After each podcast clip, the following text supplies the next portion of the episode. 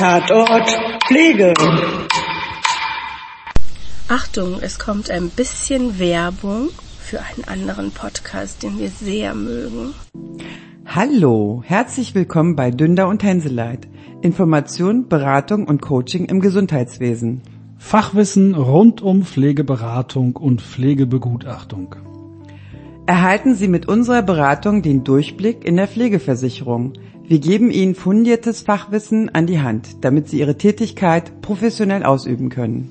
Unser Angebot an Information, Beratung und Coaching beinhaltet die individuelle Begleitung für Unternehmen und Selbstständige zu allen Fragen rund um die Pflegeversicherung, insbesondere Aufbau einer unabhängigen Pflegeberatungsstelle, Pflegeberatung in ambulanten Pflegediensten, insbesondere die Implementierung und Weiterentwicklung, Selbstständigkeit als unabhängige Pflegegutachterin, Selbstständigkeit als freiberufliche Pflegesachverständige, Pflegesachverständiger, Aus-, Fort- und Weiterbildungsangebote sowie Coaching für Pflegeberater, Pflegegutachter und Pflegesachverständige. sowie Fortbildung zum Widerspruchsmanagement. Wir bieten Ihnen eine individuelle Betreuung, die sich ganz nach Ihren Wünschen und Erfordernissen richtet. Der Umfang kann individuell angepasst werden und sowohl kurze Schulungseinheiten als auch umfassende Betreuung über einen längeren Zeitraum beinhalten. Unser Angebot richtet sich an Unternehmen und Fachkräfte, die im Bereich der Pflegebegutachtung und Pflegeberatung tätig sein möchten oder bereits tätig sind. Das Angebot kann entweder bei Ihnen vor Ort oder online durchgeführt werden. Wir passen uns Ihren Bedürfnissen an. Kontaktieren Sie uns gerne unter www.dünder-henseleit.de für ein individuelles Angebot. Wir freuen uns auf Sie. Bis bald. Guten Tag zusammen, herzlich willkommen zu Tatort Pflege. Sonntagabends, wo auch immer Tatort läuft, nehmen wir heute wieder mal auf. Immer den Tatort, wenn wir so aufnehmen, Mensch. Ja, wir, der Tatort lä- läuft hinter dem Tatort. Vielleicht müssen wir nach dem Tatort aufnehmen. Okay, ja, also, hier sind wieder für euch Annette Friedrich, die Stimme der Vernunft und Medizinpädagogin und Altenpflegefachkraft. Und, äh, mir gegenüber ist die Gesundheits- und Krankenpflegerin, Medizinpädagogin und die Intuition Liane Fischer. Hallo, herzlich willkommen. Wir können ja verraten, wann wir heute aufnehmen. Das ist nämlich der, die Nacht zum 1. Mai. Es wird heute krawallig hier. Ach so, ja, aber die Folge erscheint ja viel später eigentlich. Ja, erst. das ist richtig, aber wir nehmen die heute am 1. Mai auf und kann man ja auch mal verraten, dass wir auch vor, also wir arbeiten Vollzeit. Was, was, was erwartest du, was die Leute glauben? Wir arbeiten ja auch ehrenamtlich hier für den Podcast, kriegen ja Genau. null Knete, dafür ist unser Hobby. Ja. Und dann nehmen wir natürlich äh, manchmal sehr weit im Voraus auf, um uns Puffer zu packen. Ja, dann, wann wir Zeit haben und damit auch wirklich alles gut vorgeplant ist. Wir sind Lehrer, wir arbeiten strukturiert oder wir sind Lehrerinnen. Oh ja.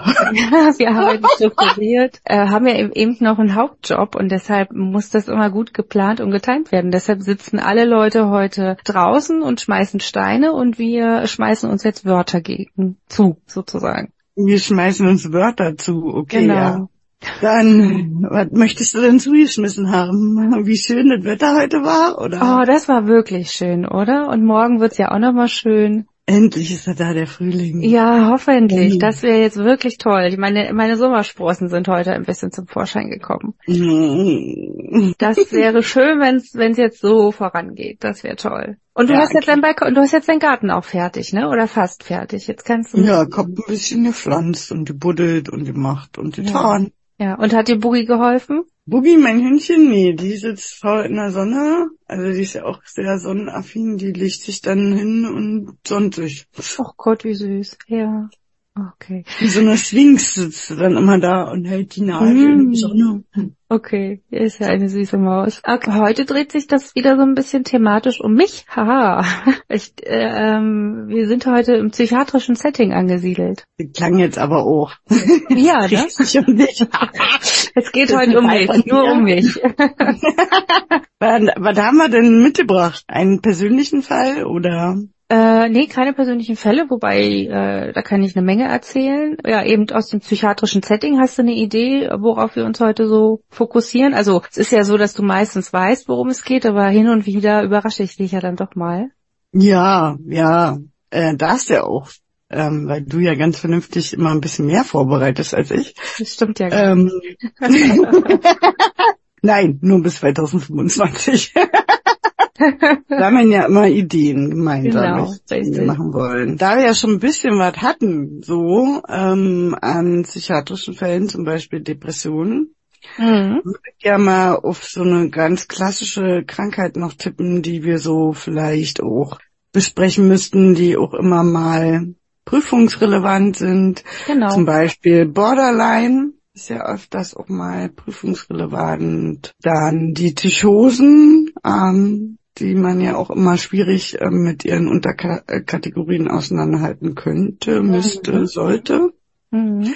Bin ich richtig irgendwie? Du bist bei den Psychosen ganz gut unterwegs, ja. Na dann, eigentlich Ja. weiß ich ja, die Schizophrenie. Ganz genau. Es geht heute um die Schizophrenie. Wir haben uns schwerpunktmäßig auf die paranoid-halluzinatorische Schizophrenie geeinigt und ich, mein Vorschlag wäre, eigentlich fangen wir ja sonst immer mit, mit ein bisschen Input an, Mhm. aber bei psychiatrischen Krankheitsbildern macht es auch manchmal vom Unterrichtseinstieg her mehr Sinn, wenn man erstmal die Geschichte liest und dann den Input gibt, so dass man eine Verbindung herstellen kann zu dem, was man eben gelesen hat. Deshalb würde ich vorschlagen, wir fangen vielleicht mit dem ersten Fall an, äh, den ich einmal vorstelle. Dann Einen kleinen Einwurf habe ich. Ja, Vielleicht bitte. kann man ja für die Normalos da draußen, die nicht viel mit Pflege zu tun haben, so ein paar Filmbeispiele oder also Filme, die ganz typisch sind zum Thema Schizophrenie. Genau. Ja, also wo, dass also sich Leute eher vorstellen können, worüber wir Empfohlen, jetzt empfohlen wird ja auch von der IPP Bremen und ich glaube, das machen auch ganz viele Schulen, dass die das Weiße Rauschen angucken. Das ist ein deutscher Film mit Daniel Brühl in der äh, als Hauptdarsteller und ähm, der stellt einen schizophrenen Charakter dar. Es gibt aber auch noch ähm, Feuer im Kopf oder Writing on the Bathrooms Walls, Beautiful Mind gibt es. Ja, das sind so Ansonsten fällt mir jetzt wieder äh, die, die äh, so Science Fiction mag und Marvel und DC und Star Wars, da fällt mir natürlich auch ich gucke der mit Joker großen. Augen. Was? der, jo der Joker von Batman. Der Joker von Batman, hat der eine offizielle Schizophrenie-Diagnose? Der offizielle Film, wo nur der Joker gespielt hat und der nette Schauspieler dazu sich ja leider äh, dann um, Der Heath Ledger? genau umgebracht hat, das war eine Schizophrenie. Ja. Äh, aber der ist, dargestellt. Hm. ja, der ist aber an einem Unfall verstorben. Der hat aus Versehen Ja, was ich weiß. gemixt. Ja. Mhm. Ähm, okay, okay, das wusste ich jetzt gar nicht, dass der eine Schizophrenie hatte. Ich dachte, der hat eine andere Persönlichkeitsstörung und ist eher im gespaltenen Bereich unterwegs, also äh, dissoziativ. Aber gut, äh, so, so Gut, da war ich bist du jetzt ja Expertin, nicht. Naja, ist ja, ist ja aber okay. ich hatte den Charakter gerade so im Kopf. Ja, Genau. stimmt. Du hast, du hast da, glaube ich, gar nicht so unrecht. Ähm, aber äh, genau das, ähm, das ist, glaube ich, auch ein gutes äh, Stichwort zu dem Thema Schizophrenie und Stigmatisierung. Ähm, dann dieser Film trägt natürlich eher zur Negativierung von Diagnosen bei und nicht so unbedingt zur Positivierung, obwohl der Film natürlich brillant ist, vor allem auch der letzte mit Joaquin Phoenix. Ähm, das sind wirklich schöne Filme, brillante Filme. Ich gucke sie mir vielleicht auch nochmal unter dem psychiatrischen Erkrankungsbild nochmal an. Ich, ich erinnere mich gerade nicht mehr an die Diagnose. Ich habe ihn zwar gesehen, aber ich erinnere mich nicht mehr. Und äh, aber diese Filme tragen nicht dazu bei, dass es Menschen mit Schizophrenie unbedingt besser im öffentlichen Bereich geht. Also Das, das, stimmt, obwohl es ja auch zahlreiche Partner-Podcasts gibt, also nicht außer Pflege, aber so grundsätzlich Podcasts gibt, die das auch gerne thematisieren und Mhm. die auch Leute und Betroffene einladen, die dann selber berichten, weil man sich das besser dann vorstellen kann. ja, ja, Zum Beispiel in extremen Köpfen. genau, das magst du ja sehr gerne, ne? Ja, ja, Ja, ich mag ja Jung und Freudlos sehr gerne und genau. kann auch da Ja, wieder auch- verweisen, dass der sich sehr mit psychiatrischen Krankheitsbildern auseinandersetzt. Ja, genau. Äh, stimmt, der Joker-Filme, ähm, ja, mir fallen jetzt sonst weiter keine Filme ein. Also es gibt ein paar ähm, und ich habe auch die meisten gesehen und ich finde trotzdem, dass keiner das so richtig gut darstellt. Also das Weiße Rauschen, auch nur so bedingte Ausschnitte. Mhm. Äh, ja, muss man, also es ist schon schwierig, da wirklich gut ein gutes Nachgefühl zu bekommen. Aber was es mittlerweile gibt, gibt künstliche Intelligenz. Also man kann mittlerweile in Virtual Reality Brillen tragen, die einen dann ähm, Schizophrenie sozusagen aufzeigen. Oh, gruselig. Nein. Ja, finde ich auch sehr gruselig. Aber die Variante besteht mittlerweile, das kann man probieren. Ähm, es gibt aber auch so Videoexperimente auf YouTube, wenn man das äh, sucht, wie fühlt sich Schizophrenie an, dass man dann so Videos abgespielt bekommt, wo Stimmen hörbar sind oder auch akustische andere oder äh, visuelle andere Halluzinationen auftauchen, so dass man so ein bisschen nachempfinden soll, wie es einem geht. Da wir aber alle wissen, dass das jetzt ja nur ein Test ist und wir es probieren, ist das dann auch nicht immer das, ne? Weil der Mensch mit Schizophrenie, der für den, der weiß ja, dass das der weiß ja nicht, dass das ein Test ist, ähm, der fühlt das ja tatsächlich und glaubt auch, dass es real ist und hat dann dementsprechend vielleicht auch Angst oder oder oder. Und wir wissen aber, wenn wir die Brille absetzen oder das Video ausmachen, das ist vorbei und das ist nicht real. Und das geht ja Menschen mit Schizophrenie eben nicht so. Und deshalb ähm, kann man das gerne probieren, man wird es dennoch nie nachempfinden, wenn man nicht selber diese Erkrankung hat. Das ja, geht aber uns bei vielen Erkrankungen so. Wenn Ja, man nicht ja, chronischer Schmerzpatient ist, kann man nicht verstehen, wie zermürbend das ist und dass die auch durchaus berechtigt äh,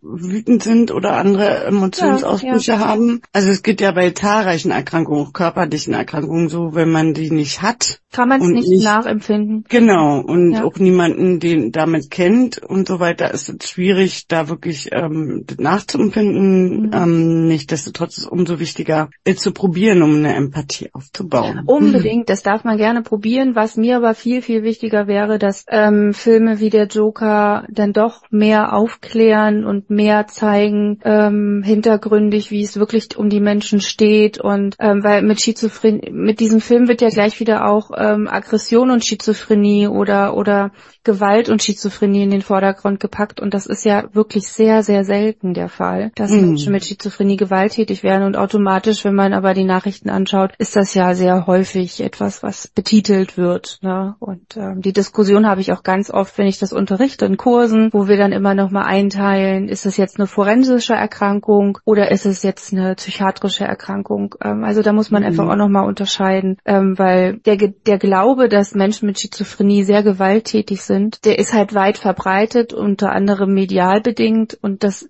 ist aber statistisch gesehen und auch nachweisbar einfach nicht der Fall. Ja. Das stimmt allerdings. Mhm. Gut, dann darfst du anfangen. Ja, okay. Dann fange ich mal mit dem kürzeren Fallbeispiel an und ähm, damit ihr so ein Gefühl habt, ähm, wie es wie es sein könnte. Und dann steigen wir ein bisschen rein, was in das Krankheitsbild ein. Ein 24-jähriger Student der Elektrotechnik wird im Nachtdienst in Begleitung der Eltern vorgestellt. Er habe sich in den letzten Monaten zunehmend zurückgezogen und seit einem Semester die Universität nicht mehr besucht. Am Abend habe er die Eltern beschimpft, sie seien vom Teufel geschickt und würden ihn vergiften wollen. Als sie ihn beruhigen und in die Klinik bringen wollten, sei er laut und aggressiv geworden, habe sich nach drei Stunden jedoch bereit erklärt, zum Krankenhaus mitzukommen. In der Exploration, also in der Erklärung, berichtet der Student von Ängsten, Verfolgungserleben, seit vier Wochen dialogische und kommentierende Stimmen sowie reduzierter Leistungsfähigkeit im Studium. Er könne seit Wochen nicht mehr schlafen und er habe aus Angst vor Vergiftung zehn Kilo abgenommen. Mit Freunden könne er seit dem Abitur gelegen äh, mit Freunden würde er seit dem Abitur gelegentlich Cannabis rauchen, habe jedoch vor sechs Monaten damit aufgehört, da er weniger Freunde treffe. Ein Onkel sei an einer Psychose erkrankt. Er würde in der Klinik bleiben, um von denen sicher zu sein. Der Patient wird stationär aufgenommen, verweigert jedoch jegliche Medikation. Am Folgetag zeigt sich auch vermehrtes Misstrauen gegenüber dem Personal und Mitpatienten. Nach einem Streit im Fernsehraum kommen Äußerungen wie ihr steckt doch alle unter einer Decke, ich durchschaue euer dreckiges Spiel und ihr seid doch alle Schauspieler und gehört zu denen. Das ist keine eigene geschriebene Geschichte, obwohl sie auch genauso hätte aus meiner Feder stammen können, aber sie ist aus der ähm, Psychiatrie, äh, Ch- Charité, wo ähm, man sozusagen so ein paar Fallbeispiele nachlesen kann. Also es ist aus Lehrunterlagen entnommen, dieses Fallbeispiel. Liane, wie ist denn dein Berufs deine Berufserfahrung mit dem Krankheitsbild und wie hast du denn jetzt die kurze Geschichte da wahrgenommen? Mm, unterschiedlich. Also ich hatte auch mal eine Bekannte, Schrägstrich ehemalige Kollegin, die das hatte. Mhm. Schwer erkennbar. Die ähm, hatte dann noch gemeinsam mit mir Nachtdienst, als es am, am, am Höhepunkt war. Die hat dann auch Müllbeutel gefaltet und wollte die dann nachts in die Patentenzimmer um drei verteilen. Hm, Ich glaube, die Geschichte, die kenne ich, ja. Die ist ja schon Mhm. in einem anderen Setting, aber ja. Und sie hat auch dann irgendwie war sie ewig weg und dann hat sie irgendwie im dunklen Raum gesessen. So eine Stationsküche wartet und da war die Kühlschranktür so auch so leicht offen, sodass diese Kühlschranklicht noch geschienen hat und daneben hat sie gesessen und gewippt. Und sie, das war auch sehr, also nachts, wenn du dann weit auf Station bist und du kennst diese Kollegin eigentlich auch unter normaleren Umständen oder normal. So hast ja auch mehrere private Erlebnisse und normale Sachen mit ihr erlebt, obwohl normal ja auch hier immer ein schwieriges Wort ist, weil wir wollen ja nicht stigmatisieren. Aber es war schon irgendwie auch ähm, schwierig so. Wir haben dann auch am nächsten Tag ähm, Eltern angerufen und der Vater hat sie abgeholt und so weiter und so fort. Und Aber war das ein bekanntes Krankheitsbild, also war das offiziell so oder hast du das erst im Nachhinein nein, nein, erfahren? das ist erst erst diagnostiziert worden damals. Okay. Mhm. Und ähm, das ist halt schon stigmatisiert und ich glaube auch, dass viele junge Menschen, auch die jetzt auch in die Lehre gehen oder in unseren Beruf gehen, dass da auch sicherlich welche dabei sind, so, die auch psychische Erkrankungen haben. Ansonsten so beruflich auch ähm, eher sogar noch in der Lehre, weil ich ja sonst nie in, auf psychiatrischen Stationen gearbeitet habe und sicherlich auch der ein oder andere Schlaganfall psychotische Züge hatte nach ähm, seinem Schlaganfall, da ja je größer der Schlaganfall ist und das Areal wird zerstört, würde auch sehr viele psychische und kognitive Beeinträchtigungen dazukommen. Ja, ja, es können auch Halluzination, Halluzinationen Genau. auftauchen, genau. Und dann kommt es ja auch darauf an, wie die eingestellt sind, mit welchen Medikamenten. Ja. Dann ist dann immer auch schwer zu unterscheiden, ist es jetzt ein Delir. Oder ein Schlaganfall oder eine Medikamentennebenwirkung oder eine zusätzliche psychiatrische Erkrankung oder eine kognitive Beeinträchtigung. Also da sind die Grenzen ja schw- verschwimmen dann ja auch Mhm. einfach. Damals in der Lehre war ich auf einer Akutstation geschlossen Drogenentzugsstation. oh, die sind auch nett. sehr anstrengend, ja. Nett, ich war frisch 18 und Mhm. ähm, wenn dann du da sehr viele ähm, Suchtpatienten hast, unterschiedlichster Kategorie und unterschiedlichster Suchtmedikamente, also Mittel, ja, egal Drogen induziert oder Alkohol induziert, und du dann so eine krassen Psychosen siehst, ähm, die ja auch Drogen induziert sind, also mit krassen Wahnvorstellungen von rosa Elefanten bis äh, Spinnen oder andere Sachen, die die dann sehen. Ja, also ich kann behaupten, dass ich seitdem um, mit 18 auch echt Respekt habe vor, vor diesem Bereich, da richtig zu arbeiten. Und äh, war für mich dann immer so, dass ich mir gedacht habe, hm, eher nicht. Und auch, dass ich mir gedacht habe, also richtig Drogen nehmen werde ich wahrscheinlich nie nach dieser Erfahrung. Ja, wahrscheinlich du auch gleich Also- Trinken aufgehört. Nee, also Alkohol trinke ich schon ab und zu ein Gläschen Wein oder so. Aber anders. Also Ja, man ja, genau, ist anders. bewusster so damit, äh, mit dem ganzen Umgang, weil man auch sieht, was äh, alles so passieren kann und man schätzt halt äh, das Leben natürlich auch anders durch unseren Beruf. Also ich habe auch immer gesagt, wenn ich ein Kind hätte und er würde irgendwann mal Drogen nehmen, würde ich das wahrscheinlich auf so eine Station zerren, um ihm zu zeigen, was passieren kann. Nein, also du weißt aber, was ich meine. Also das Ja, ist schon krass. Äh, also manchmal ist es halt auch so, dass man es einfach nicht begreifen kann. Man kann es nicht begreifen, weil man kann das dann auch nicht richtig nachempfinden und ich stand auch öfters schon sprachlos vor solchen Patenten und dachte mir, boah, das, Hm. das funktioniert und dass das unser Gehirn machen kann, Wahnsinn. Hm. Hm, krass, ja. Hm. Wenn ich dich jetzt so frage, wie so ein Auszubildenden, was du noch über Schizophrenie weißt oder was dir bekannt ist, was würdest du da jetzt noch sagen können? Also ohne Also- dich jetzt schlecht ste- dastehen zu lassen, natürlich, ne? Also ich muss sagen, ich unterrichte ja auch nicht so richtig. Hm. Also ich weiß, dass es da schon verschiedene Formen gibt, von einer Paranoiden bis Hebe, Hebephrene, ja. dann, danke, und äh, die Katatone, dass die gefährlich ja. ist und auch lebensgefährlich ist. Die kann noch. sehr lebensgefährlich sein, ja. Genau, und dann, dass es auch so sehr undifferenzierte Formen gibt, dass es manchmal super schwer ist, das überhaupt zu diagnostizieren oder das Ja, überhaupt einklassifizieren, dass die meisten mit akustischen Halluzinationen einhergehen, also Genau. mehrere Stimmen oder Stimmen, die einem irgendwas einreden, dass man nicht liebenswert ist oder keine Ahnung, Ja, ja. bis hin zu multiplen Persönlichkeiten, man die alle kennt oder nicht alle kennt, dass da 100 Leute in einem wohnen oder nur fünf oder so. Dass oft bei Schizophrenie Urvertrauen ein Problem war, also dass in der Kindheit wirklich im Urvertrauen im ersten, zweiten Lebensjahr irgendwas war, was man jetzt nicht Ja, statistisch, wissenschaftlich richtig beweisen kann, aber dass da oft, also so von dem, was ich miterlebt habe, so das in den Geschichten der Patienten schon war, dass sie eine veränderte Realität, Realitätswahrnehmung haben und veränderte Emotionen, veränderte Ja, genau. Gedankenabläufe, wo das schwer ist zu beschreiben, wie verändert diese Gedankenabläufe sind, weil das auch sehr unterschiedlich ist. Und dass sie gar nicht richtig heilbar ist und Mhm. zwar gut behandelbar ist, oft mit Medikamenten und Verhaltenstherapie, dass sie selber ähm, erkennen, wann sie so ähm, Phasen haben oder mit ihren Persönlichkeiten lernen,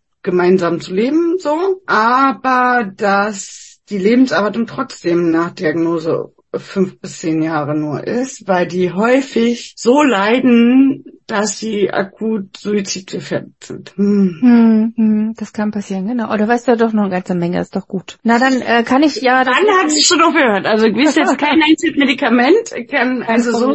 Überhaupt Jetzt bist du dran. Ja. Ich habe nicht so, also hätte jetzt vielleicht bei der mündlichen Prüfung ohne Lernen Dreieck. Ja, na, die Fallanalyse kannst du ja. ja gut. Ich glaube, da hättest du vielleicht noch punkten können. Also wenn wir gleich in den Fall reingehen, aber ich kann ja erstmal ein bisschen ausholen und dann, wenn ich, Ja, wenn ich jetzt richtig aushole und du kennst mich ja, dann sind wir Boah, 1911 unterwegs. Ich habe nebenbei ja sogar gegoogelt. Ich muss echt, ich muss das nochmal sagen, es gibt ja so viele Filme über Schizophrenie. Es gibt Okay. eine richtig klasse äh, Schizophrenie Online-Seite. The Swan.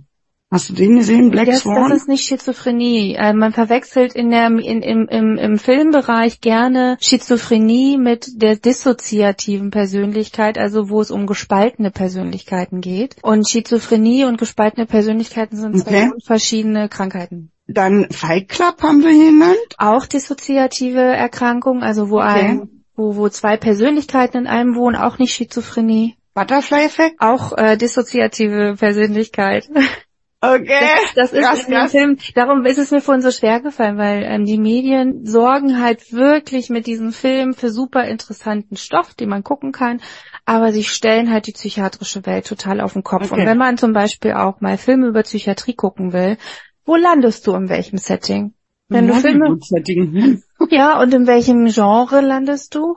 Wenn du Filme über Horror Psychiatrie, und ja, ja, ganz genau, du landest, ja, so. ganz genau, du landest in der Psychiatrie, die dunkel abgefuckt ist, wo Hm. viele Geister rumrennen und irgendwelche Mörder, die Schizophrenie haben, dich umbringen wollen. Und das ist das, wie Hollywood die, Schizoph die, die Psychiatrie darstellt. Und das ist ziemlich. Und deshalb, da müssen wir raus. Wir, wir sind zwar auch Mhm. kein Blümchenbereich, ganz und gar nicht, aber wir gehören, wir gehören auf gar keinen Fall in diese Horror-Medienwelt, aber und deshalb rennen da so viele Krankheitsbilder rum in Hollywood, wo man sich als Fachexperte die Hände über den Kopf zusammenschlägt und sagt sich, oh Gott, was ist denn hier schon wieder durchgemixt? Das passt ja gar nicht. Das wäre wie, als wenn ein Apoplex-Patient plötzlich mit dem Herz noch irgendwie, dass es die Hauptursache war oder so. Also völlig falsch. Und Mhm. ähm, und dann machen sie halt auch noch das schlechteste Stigmata, also für uns, für, für die Psychiatrie. Also die Psychiatrie kommt nie gut weg. Wenn wir anschauen, einer flog übers Kuckucksnest oder wenn wir gucken American Horror Story oder die Serie Ratchet, ähm, alles wird negativ dargestellt in der Psychiatrie. Natürlich ist auch ganz viel Mhm. negativ gewesen, aber sie verändert sich ja sehr. Und das schon sehr gut in den letzten 20 Jahren. Absolut, also wirklich krass. Und ähm, wird auch immer mehr und immer besser aufgeklärt. Und Ja. ähm, wir haben immer noch zu wenig Therapiemöglichkeiten, immer noch zu wenig Therapieplätze, immer noch ähm, Ja, aber eine Psychiatrie. Forensik, viel zu viele Vorurteile und so. Aber wir sind halt auch nicht mehr der dunkle, ranzige Ort, sondern wenn man jetzt in eine Tagesklinik geht oder sich eine ambulante Station anschaut, das ist halt auch dann schön, das ist wohnlich, das hat Hotelzimmer-Feeling, ne? Das ist nicht mehr mit Gitterstäben und ähm, mit Farbe, die von den Wänden platzt oder so. Und ähm, das muss man einfach auch mal darstellen. Das stimmt allerdings. Genau, aber wenn wir zurückgehen, dann sind wir 1911 unterwegs. Und 1911 hat Egon Bl Eugen Bleuler ähm, das erste Mal den Begriff Schizophrenie ähm, sozusagen benannt, definiert. Und vorher hieß das Krankheitsbild von Emil Kreppelin ähm, definiert, Dementia praecox. Ähm, Egon Bleuler hat das Wort Schizophrenie sozusagen, ähm, also ähm, ja, definiert sozusagen. Und wenn man sich anschaut, Schizophrene oder auch psychiatrische Erkrankungen haben ganz oft ähm, Probleme im Denken, Handeln und Fühlen. Und das hast du ja vorhin in den Symptomen schon ganz gut beschrieben. Menschen, die Schizophrenie haben, die haben Probleme mit dem Denken, mit dem Handeln und dem Fühlen. Aber eben auch Menschen mit Depressionen, Menschen mit äh, Demenz. Also in der Psychiatrie spielt dieses, dieses Modell von Denken, Handeln und Fühlen eine ganz große Rolle. Und wenn eins von diesen nicht zutrifft, dann kann man schon mal von ja, ersten Schwierigkeiten sprechen. Und ähm, wenn wir uns jetzt die Schizophrenie genauer angucken, dann hast du auch vollkommen recht mit dem, was du vorhin gesagt hast. Es gibt so ungefähr vier Haupt-Schizophrenie-Formen, ähm, von denen man äh, ja spricht. Und par paranoide Schizophrenie ist ähm, die häufigste mit circa 65 Prozent. Dann kommt 65 Prozent, mhm. krass. Genau. Und dann kommt die hebephrene Schizophrenie. Das ist ähm, die Schizophrenie bei jüngeren Kindern. Also wenn man ja so zwischen dem neunten und fünfzehnten Lebensjahr anfängt, Schizophrenie zu entwickeln. Und das ist auch ein schwieriges Krankheitsbild, weil Kinder, die Schizophrenie entwickeln, das ist halt sehr schwer zu entdecken, weil bei Schizophrenie geht es ja eben oft um Halluzinationen, um akustische oder visuelle Halluzinationen. Und wenn wir jetzt mal überlegen, wie Kinder sind, dann sind die schon sehr fantasievoll, malen, malen Bilder, hören Dinge, sprechen mit Feen oder spielen irgendwas nach.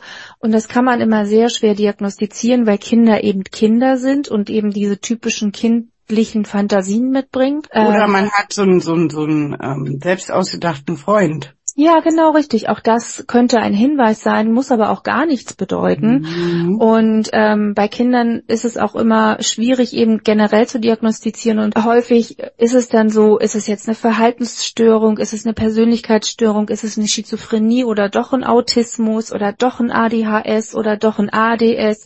Das heißt, Kinder zu diagnostizieren ist wahnsinnig schwierig und ähm, deshalb auch eben eine sehr schwere Form, bis man überhaupt dem Ganzen auf dem, auf dem Wege kommt. Dann kommt die katatone Schizophrenie, wo Liane vorhin schon recht hatte, die wirklich lebensgefährlich sein kann. Kataton bedeutet sowas wie stillgestanden oder nicht beweglich. Und hier ist der Mensch in der schizophrenen Phase oder in der richtigen Ausbruchsphase ja wie eingefroren, wie, wie so ein Freezing. Und die essen nichts, die trinken nichts. Wenn man die bewegt und man lässt sie los, dann bleiben sie stehen. Also es ist so eine Art Schaufensterpuppenmodus. Und ja, wenn sie halt sitzen, können sie Druckgeschwüre entwickeln. Wenn sie nichts essen, nichts trinken, dann würden sie verhungern und verdursten. Sie gehen nicht alleine zur Toilette. Also ähm, in dieser Phase muss halt komplett alles übernommen werden. Und, ähm, ja, das sind so die drei häufigsten Formen. Es gibt noch so ein paar andere Unterarten, aber auf die brauchen wir jetzt, glaube ich, nicht genauer eingehen, weil die häufigste Form ist ja heute eh die paranoide Schizophrenie, mit der wir uns beschäftigen. Ja, was sind die Ursachen? Da hat die Arne vorhin schon gesagt, na, es könnte schon was mit der Kindheit zu tun haben. Voraussichtlich ist es aber wahrscheinlich eher so, zumindest gibt es da eine skandinavische, finnische Studie, die aufgezeigt hat, dass in der Schwangerschaft ähm, Virusinfektionen, die die Mutter hat, sich eventuell negativ ähm, auswirken könnten. Also ähm, Okay.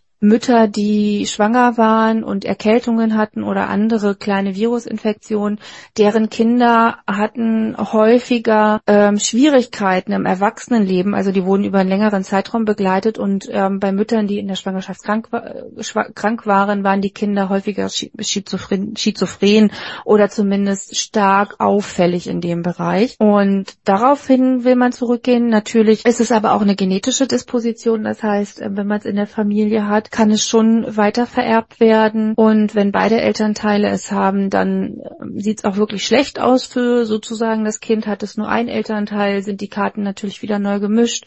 Hat es zum Beispiel Opa, Oma, Onkel, ähm, dann ist es ja schon wieder eine Generation weiter weg. Dann sinkt das Risiko auch dementsprechend wieder, also so wie wir es halt typisch kennen, ne, von der von der Genetik her. Und eine weitere Form sind dann eben Intoxikationen, also Drogen können schizophrene Züge auslösen und im schlimmsten Fall kommt man auch nicht mehr raus. Ah, jetzt fällt mir nämlich gerade ein Film ein, der vielleicht ganz gut ist, nämlich ein deutscher Film von dem von dem ähm, deutschen Berliner DJ Icarus. Ah.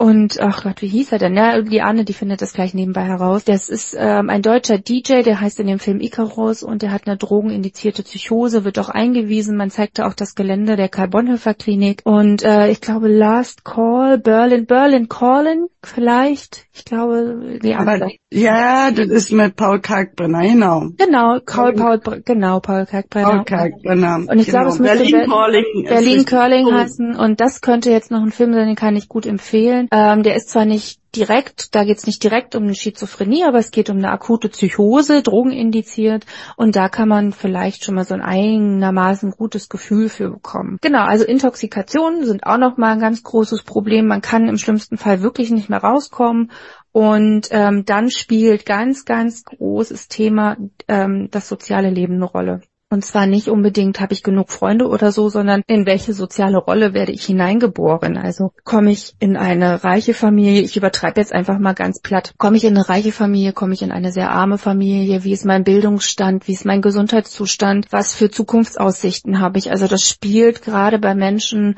wo eh schon genetisch veranlagt oder ähm, durch die Geburt veranlagte Risiken sind, spielt das eine enorme Rolle, wie geht es weiter mit der Person und wie geht es in dem Leben weiter weiter, ob diese Erkrankung ausbricht oder nicht. Und ähm, zum Beispiel in dem Film Das Weiße Rauschen sieht man das ganz gut bei dem Lukas, der ähm, eine Schizophrenie entwickelt, als er umzieht. Also der studiert, zieht in eine andere Stadt zu seiner Schwester, lernt neue Menschen kennen, hat ein neues Studium oder soll das zumindest anfangen. Und das sind die Faktoren, die ihn total überwältigen. Und im Film kristallisiert sich dann auch heraus, dass die Mutter wohl auch ähm, psychiatrische Schwierigkeiten hatte. Da geht man aber nicht genauer drauf ein. Also alles, was einen Menschen beeinflusst oder herausfordert und wo nicht genügend Resilienz, also eigener Widerstand oder eigene Kraft, um etwas zu bewältigen, da ist, ähm, kann sich dann bei Menschen mit veranlagter Schizophrenie sehr, sehr negativ auswirken. Genau, das sind so erstmal die ganz typischen Ursachen ähm, für Schizophrenie, äh, also auch eigentlich jetzt, wenn ihr zuhört und ihr habt immer Angst, ihr könntet das bekommen, könnt ihr ja mal in euch hineinhören oder einfach mal überprüfen. Hat ja jemand in meiner Familie sowas gehabt oder wie sieht's gerade mit meinem Leben auf? Nehme ich Drogen? Also das ist ja eigentlich äh, jetzt einfach da euch in, in euch hineinzuhören sozusagen ne, und zu schauen, ähm, was kann ich begünstigen oder was auch nicht. Und dann gibt es Schizophrenie-Symptome und die Schizophrenie-Symptome, die unterteilen wir in der, in der Psychiatrie in Positiv- und Negativsymptomatiken. Das klingt jetzt irgendwie so ein bisschen komisch. Äh, also es soll jetzt ist es nicht, weil es bewertet wird, ob etwas negativ oder positiv ist, sondern weil die Art und Weise, wie das Symptom aussieht, ähm, eher positiv oder negativ bewertet wird sozusagen. Und positiv ist verstärkend, also da ist was Kraftvolles dahinter. Und kraftvoll oder eine starke Symptomatik sind Halluzinationen jeglicher Art. Also wenn man akustische oder ähm, halluzinatorische, ähm, ja akustische akustische oder, oder visuelle Halluzination hat. Wahnvorstellungen sowie auch ähm, unorganisierte Sprache oder desorganisiertes Verhalten. Also wenn man auch viel mit den Händen sich bewegt, sehr schnell spricht. Also alles, was eine Plus-Symptomatik hat, also Plus von übertrieben sozusagen. Und die Negativsymptomatik ist zum Beispiel der abgeflachte Affekt. Also hier haben wir eine emotionsarme Reaktion, also kein Lachen, kein Weinen, sondern einfach so ein stumpfes Dasein. Das beschreiben die auch, dass die sich nicht freuen können, dass die dieses Gefühl nicht mehr empfinden können, und wenn die von einer Nicht-Freude sprechen, dann spricht man auch von einer Anhedonie, also der Mangel, sich an etwas zu erfreuen. Menschen im Negativsymptomatikbereich haben dann auch eine reduzierte Sprache. Also hier ist es nicht so, dass sie komplett sprechen und zu schnell sprechen und komplett durcheinander sprechen, sondern hier kommt eher gar nichts zurück und ähm, der soziale Rückzug wäre dann noch ein ähm, Negativsymptomat, äh, eine Negativsymptomatik. Und, und generell über den beiden schweben noch andere Symptomatiken wie Aufmerksamkeitsstörungen, also die Konzentrationsschwierigkeit, die Unstrukturiertheit, die Unplanungs, also dass man nicht mehr planen kann, dass man viel vergisst, also Gedächtnisprobleme und eben das der Mangel an Einsicht, also das nicht erkennen, dass mit jemandem etwas nicht stimmt oder ähm, das nicht wahrhaben wollen. Das sind sozusagen so die ersten ähm, Auffälligkeiten. Und bevor wir jetzt in die Therapie kommen, würde ich dann doch noch mal gleich in den Fall hineinschauen wollen, oder Liane? Unbedingt, weil man ja dann hier auch noch mal gucken kann, was davon war denn jetzt in dem Fall vorhanden, um mit zu verknüpfen. Ja, hier steht ja auch Ängste, Verfolgungserleben, so ähm, kommentierende Stimmen, das hört sich so an, als ob irgendwer kommentiert hat, wie er aussieht, was er anhat, wie er sich bewegt, ob er jetzt einen schlauen Satz gesagt hat oder nicht. Und dass er dann halt auch angefangen hat, mit dieser kommentierenden Stimme zu sprechen, weil hier steht dialogisch, also dass er dann quasi mhm. ja wie so Selbstgespräche geführt hat und man dann vielleicht sich dachte, mit wem redet der da?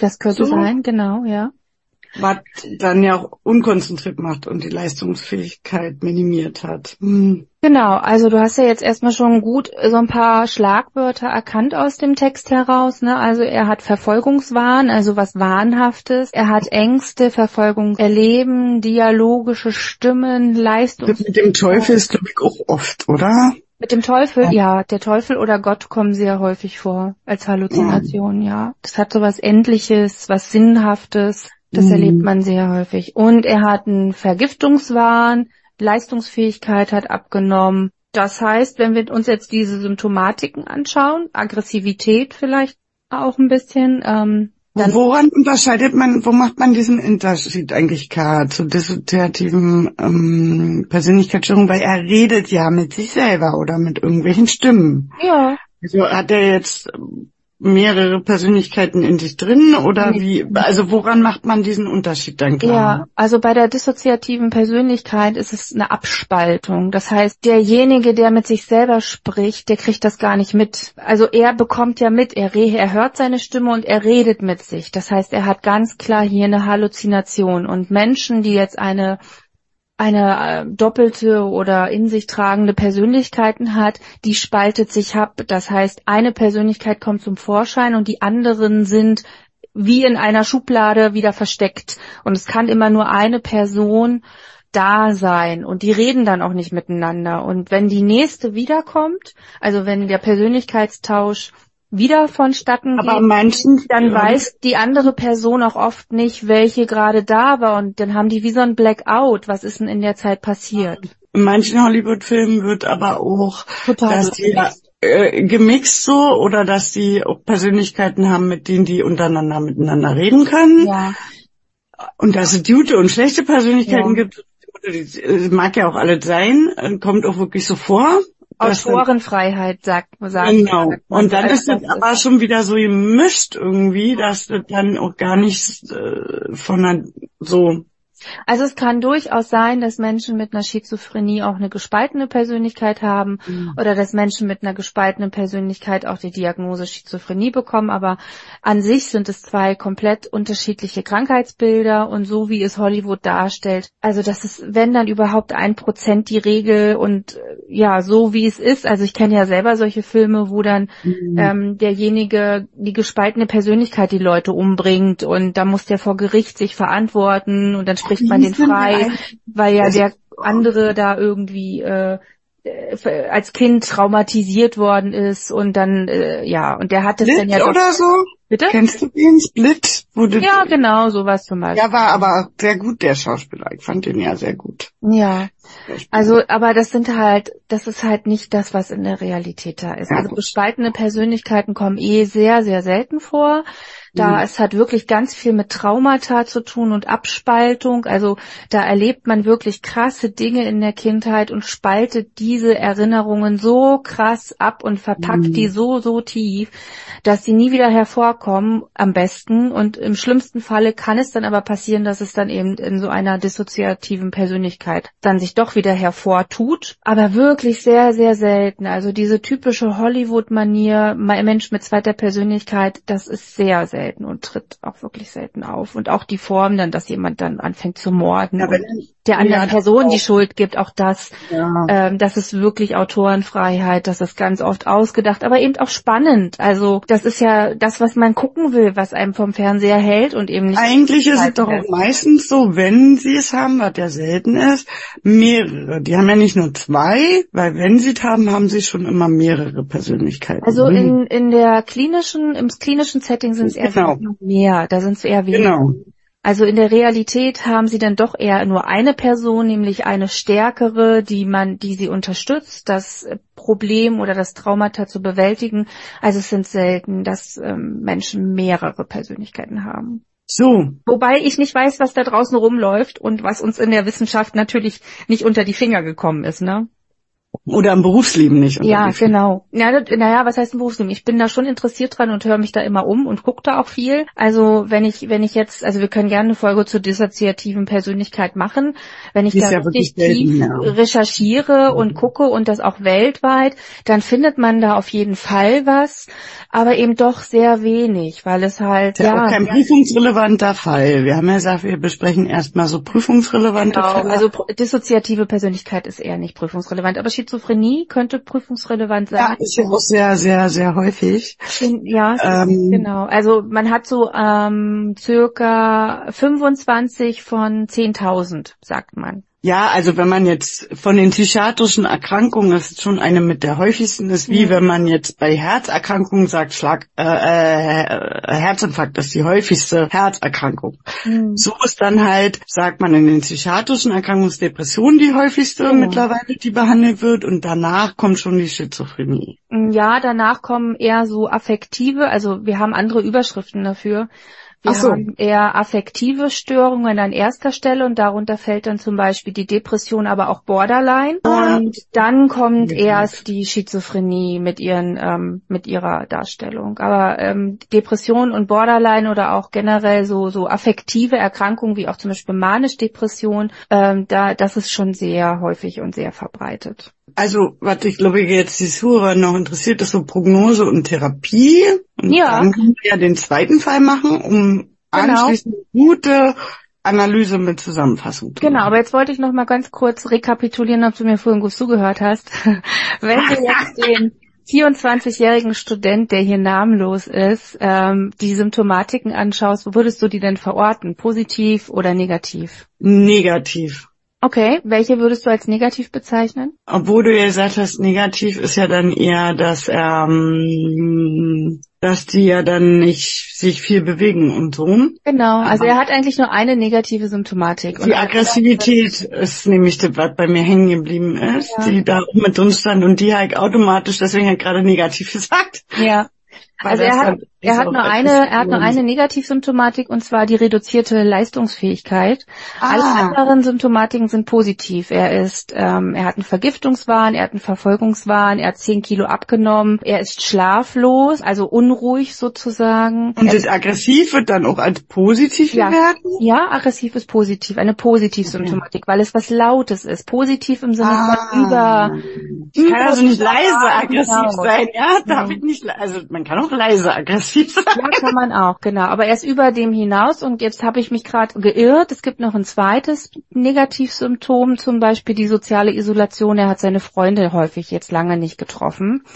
Also ähm, Negativsymptomatik ist Konzentrationsschwäche und ähm, er fängt an, sich sozial zu isolieren. Und Mhm. Positivsymptomatik ist halt wirklich dieses, ihr steckt doch alle unter einer Decke, ähm, ihr wollt mich vergiften, ihr seid doch alle Schauspieler. Also er ist ein sehr positiv, positiver sozusagen Symptomatiker und ähm, wird auch schwer zu behandeln sein, weil jemanden, der ja denkt, er wird vergiftet, der nimmt natürlich auch nichts von einem an, ne? Und dann ist die Therapie schon mal schwierig, um jetzt darauf hinaufzuleiten.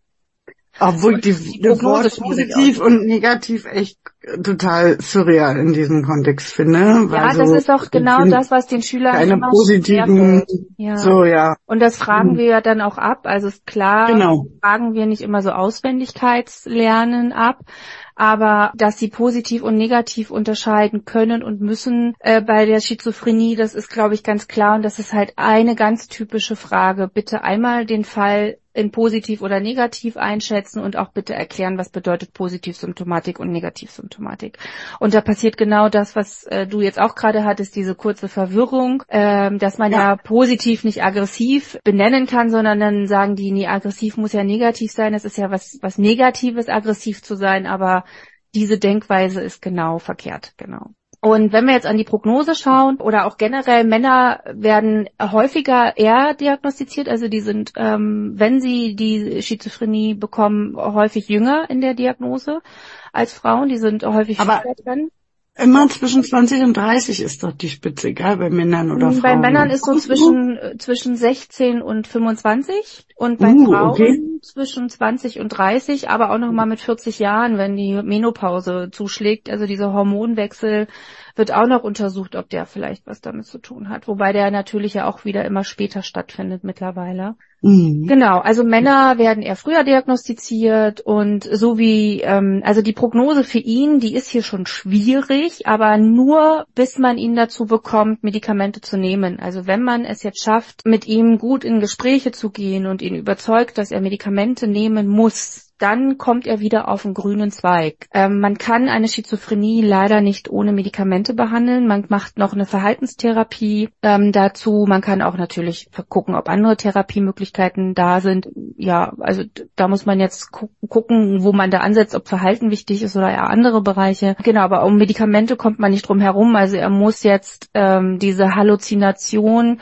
der Stimmen wegbekommen, dieser Vergiftungswahn muss weg, er muss ins Vertrauen kommen dem Personal gegenüber, sonst sieht die Prognose wirklich schlecht aus, weil er würde ja für immer so bleiben, beziehungsweise es würde schlechter werden, wenn er keine Medikamente mehr zu sich nimmt. Und wenn er gar nichts mehr isst und trinkt und Angst vor Vergiftung hat, wäre das ja auch dann ganz schnell in einem lebensgefährlichen Bereich. Das heißt, auch hier könnte man dann vor Gericht gehen, mit dem äh, Betreuungsgericht sprechen, Vorsorgevollmacht. Also man könnte ihn dann sozusagen auch für unzurechnungsfähig erklären und dann eben Zwangsmedikation ansetzen. Das passiert in der Psychiatrie relativ häufig, dass den Menschen deren ähm, ja, Autonomie ab, aberkannt wird, um sie halt zu schützen vor sich selbst. Und ähm, wenn er jetzt so weitermachen würde, und er weiter abnimmt oder nicht zu sich nimmt, könnte er auch ganz schnell selbstverletzend, eventuell sogar fremdverletzend werden. Ne? Da muss man halt einfach drauf schauen. Genau, und äh, die Prognose an sich ist, gibt unterschiedliche Stadien. Also es gibt Mensch, es, es gibt Menschen oder Krankheitsverläufe, die kommen in Wellen, wo es ähm, immer wieder mal sehr starke Phasen gibt ähm, wo die Menschen vielleicht aber auch sehr instabil sind, wo vielleicht das soziale Netzwerk nicht so gut gehand gehandelt wird oder wo vielleicht auch keine Therapie, Therapietreuheit da ist. Die kommen sehr häufiger in Schwankungen und mit jeder Schwankung wird es dann auch schlechter. Da wird das Krankheitsbild schlechter und stärker. Es gibt Menschen, die haben nur einmal im ganzen Leben eine akute Psychose und dann nie wieder. Und es gibt Menschen, die haben eine akute Psychose und in schwierigen Situationen taucht vielleicht nochmal eine Symptomatik auf, aber da sie sehr therapietreu sind, ähm, finden sie dann auch ganz schnell wieder zurück in ihr reguläres Leben. Ähm, genau. Das sind so die. Aber die brauchen doch danach auch weiter Betreuer. Oft ja, sind die nee. nicht weiter geschäftsfähig und sind dauerhaft in Therapie, oder? Nein, also wenn du gut eingestellt bist, dann kannst du auch wieder ganz normal in dein Leben zurückkehren. Also klar wirst du, bekommst du Auflagen, die musst du erfüllen und nach und okay. nach wird dir aber, wird dir aber alles wieder zurückgegeben. Also wenn du die Tabletten nimmst und äh, zur Therapie gehst und es zeigt sich, es funktioniert, dann bekommst du deine Autonomie wieder. Also du bekommst da, deine eigene Entscheidungsfähigkeit über deine Gesundheit wieder, über das Geld, über deine, also über alles. Das passiert peu à peu, das kriegst du zurück. Das darf ja auch gar nicht anders sein. Ähm, also, wenn du gut eingestellt bist, nach so einer Situation, dann bist du ja in Anführungsstrichen wieder ein ganz normal funktionierender Mensch. ja, die gehen ja dann also auch wieder arbeiten. Also die Ja, Kollegin, von der genau, ich erzählt habe, die hat auch, glaube ich, vier Jahre gebraucht oder so und ist dann Ja. irgendwann wieder mit gut konsequenter zweimal wöchentlicher Therapie und Ja. Medikamenteneinnahme auch wieder in Teilzeit arbeiten gegangen. Genau, richtig. Also es wird wahrscheinlich nicht so sein, dass genau, dass die in Vollzeit arbeiten, sondern eher in Teilzeit. Die brauchen wirklich ein gutes, strukturiertes Leben, die brauchen wenig Stress, die brauchen gute Begleitung und Betreuung, auch weiterhin Therapie. Und aber sobald eben etwas wackelt im, im Arbeitsleben oder im sozialen Leben, dann kann es eben auch schon mal wieder ein bisschen schwierig werden. Aber das ist dann eben die Therapietreuheit des eigenen oder auch die Familie, die dann daneben steht und das mit beobachtet, äh, die sind dann eben gefragt, ob man ganz schnell wieder auf beide Beine zurückkommt oder ob man doch weiter wackelt. Also das, das sind dann immer so, so, also nehmen wir mal an, du, er ist jetzt hier ähm, er wird jetzt behandelt, der 24-Jährige, der kann zurück in seine Studienzeit gehen. Die nächste schwierige Phase könnte immer eine Klausurphase sein, also wenn es in Richtung Abschluss geht. Ähm, da braucht er auf jeden Fall seine Familie, Freunde, die ihn unterstützen. Phasen, schwierige Phasen könnten sein, eine Trennung von der Freundin, eine, eine andere Krankheit, ein Beinbruch oder wenn die Eltern versterben. Und äh, wenn das soziale Umfeld das weiß, dann achtet man da auch drauf. Aber man braucht Ja. halt ein soziales Netzwerk. Also gerade als psychisch kranker Mensch und vor allem als Mensch mit Schizophrenie braucht man braucht man fast ein doppeltes, ein doppeltes Netzwerk. Also da hat man dann ja die Familie, da hat man die Freunde und man hat immer den Therapeuten im Hintergrund, der auch nochmal drauf schaut, ähm, also mit seinem professionellen Auge drauf schaut, wie sich was verändert. Also nehmen wir mal an, von dem 24-Jährigen verstirbt dann der Vater. Dann hilft, versucht natürlich die Mutter auch mitzuhelfen, aber die kämpft ja dann selber auch mit dem Tod des Mannes. Dann können Freunde unterstützen, aber der Psychiater weiß das dann auch und guckt dann nochmal genauer hin.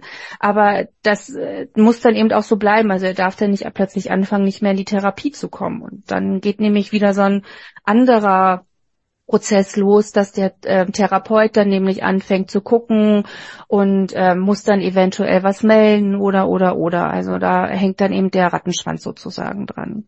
Die haben ja auch oft wirklich äh, Gefahr mit diesen Auslösern. Sobald die in Ja. Stresssituationen sind, könnte das wieder ein Auslöser sein. Genau, richtig, ja. Und ähm, das zweite große Problem, was wir haben bei der Schizophrenie, ist ähm, eben das Thema Medikamente. Also bei ihm haben wir eh die Problematik Vergiftungswahn oder Vergiftungsangst. Aber eine weitere Problematik ist, dass die Medikamente, die sie nehmen, Neuroleptika sind, also Medikamente, die auf die Nerven oder auf die Botenstoffe im Gehirn wirken. Und ein Medikament, was man da zum Beispiel nimmt, sind Antipsychotika, also Medikamente, die ähm, Psychosen oder Halluzinationen sozusagen reduzieren. Die Nebenwirkung dieser Medikamente, die ist schon ganz schön dolle. Also es gibt mittlerweile, haben wir ja glaube ich gehabt, gute Antidepressiva auf dem Markt, die auch wirklich wenig Nebenwirkungen haben, zum Beispiel auch das Thema Gewichtszunahme oder Libidoverlust. Ähm, das ist jetzt bei den Neuroleptika oder Antipsychotikern noch nicht der Fall.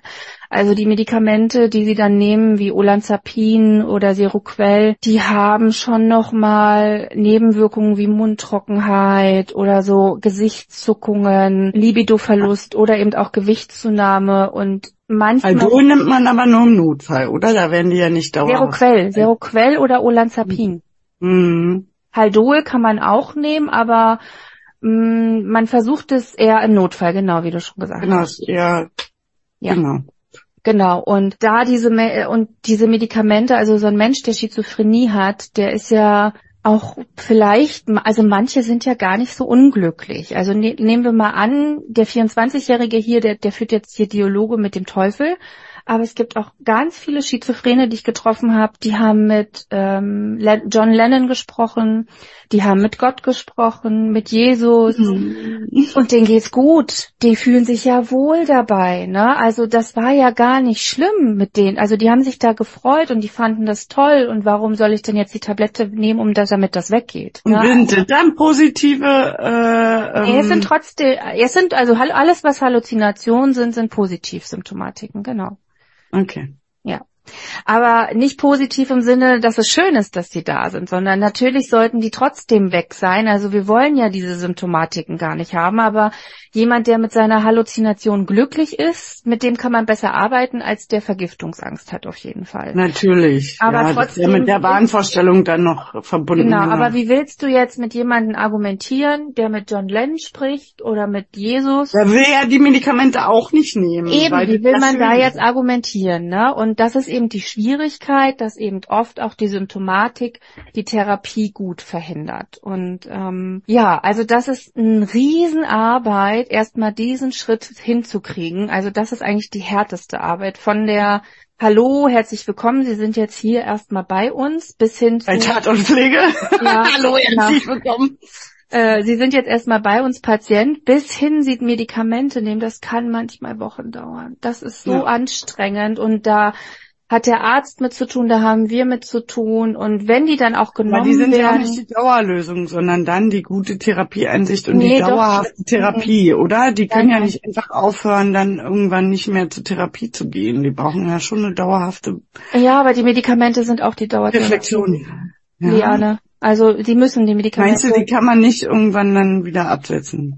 Es, man kann es probieren, sie zu reduzieren, aber aus meiner Mhm. Erfahrung heraus nehmen viele Menschen mit Schizophrenie ähm, oft bis an ihr lebenslange Ende äh, schon ihre Tabletten, vielleicht auch in niedriger Dosis, aber es ist sehr, sehr selten, dass die komplett weg sind. Ja. Aber es ist ja bei der Depression manchmal nicht anders, dann nimmt man es auch ein Leben lang. So wie man auch, darum ja, also ich hatte letztens auch die Diskussion mit einem äh, Kollegen oder Bekannten, wo ich meinte, über die Schilddrüsentablette, die man sein Leben lang nimmt, da regt man sich nie auf, aber alle regen sich immer darüber auf, wenn man irgendein anderes Medikament sein Leben lang nimmt. Das ne? stimmt allerdings. Das, ja, das versuche also ich dann immer als Argument, dass das eben auch normal sein kann, ein Medikament einfach sein Leben lang zu nehmen, fertig. Dann gehört die. Blutdrucktabletten oder Blutverdünner, weil Herzinfarkt, die werden Genau. auch einfach ein Leben lang dann noch genommen. Genau, richtig. Also man muss das versuchen, einfach als Normalität zu verstehen und dann ist das halt so und im besten Falle haben sie wenig Nebenwirkungen, was bei den Psychopharmakan eben immer noch leider nicht ganz so der Fall ist, also gerade bei den Neuroleptikern, deshalb ist das dann auch noch mal schwerer, weil die Patienten dann eben auch zurückmelden, mir geht's jetzt nicht so gut, ich fühle mich so stumpf und also die werden dann plötzlich von einer Positivsymptomatik fallen die auch ganz oft in eine Negativsymptomatik zurück, dass sie sich isolieren, dass sie weniger sprechen, sich weniger bewegen. Da muss man dann eben auch schauen, passt die Dosis, ist das Nicht, dass sie Kataton werden sozusagen. Ja, sowas genau. Und ähm, das kann manchmal auch ein bisschen dauern, bis man da was gefunden hat von dem Medikament und von der guten Dosierung. Vielleicht braucht man auch zwei oder drei zum Anfang, um ein bisschen zu experimentieren.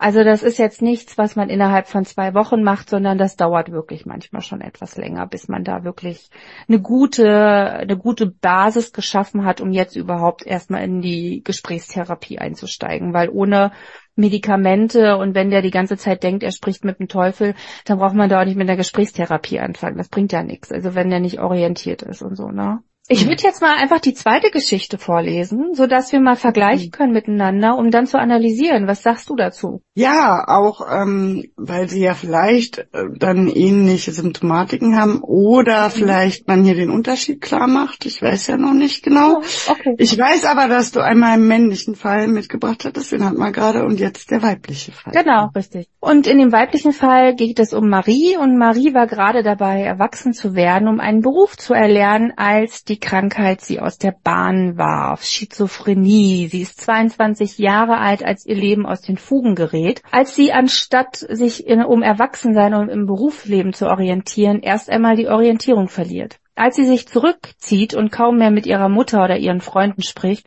sondern nur noch mit dieser Stimme. Ich saß von morgens bis abends in meinem Zimmer und habe gegaggert und gequatscht, sagt Marie und rutscht auf ihrem Stuhl hin und her. Es ist heiß, Sommer, Anfang August. Durch das weit geöffnete Fenster kommt ein kleines Lüftchen in das Zimmer im ersten Stock des Vivantes Klinikum am Urban in Berlin-Kreuzberg. Abkühlung bringt es jedoch nicht. Marie zopft ihr locker fallendes T-Shirt zurecht. Noch einmal. Sie ist nervös. Wie soll sie das erklären? Sie weiß es ja selber, wie seltsam sich das für ein Ausstehen Außenstehenden anhören muss. Wie verrückt. Die 24-jährige Friedrichshainerin blättert in ihr kleines Notizheft, knetet die Hände. Dann schaut sie auf und lächelt etwas schief. Es war ja eigentlich ganz schön. Fast drei Jahre ist das jetzt her. Drei Jahre, in denen Marie versucht hat, ihr Leben neu zu orientieren. Sie hat deshalb viel Zeit in diesem Krankenhaus verbracht, in der Klinik für Psychiatrie, Psychotherapie und Psychosomatik und auch im angeschlossenen Frühinterventions- und Therapiezentrum speziell für Jugendliche und junge Erwachsene mit psychischen Krisen, dem Fritz. Denn genauso eine Krise hatte Marie damals, als sie es anfangs nicht so empfand. Ich war ziemlich einsam in der Zeit. Ich hatte kaum noch soziale Kontakte, aber ich hatte diese Stimme und wir haben uns viel unterhalten und uns richtig gut amüsiert. Aber die Stimme nimmt überhand, zumindest bis an diesem einen Tag im Spätherbst 2012, an dem die Stimme Marie zu etwas anstiftete, an dem sie die angehende Verkäuferin dazu brachte, zu einer, zu ihrer alten Praktikumsstelle zu fahren und sich dort über eine ehemalige Kollegin lustig zu machen.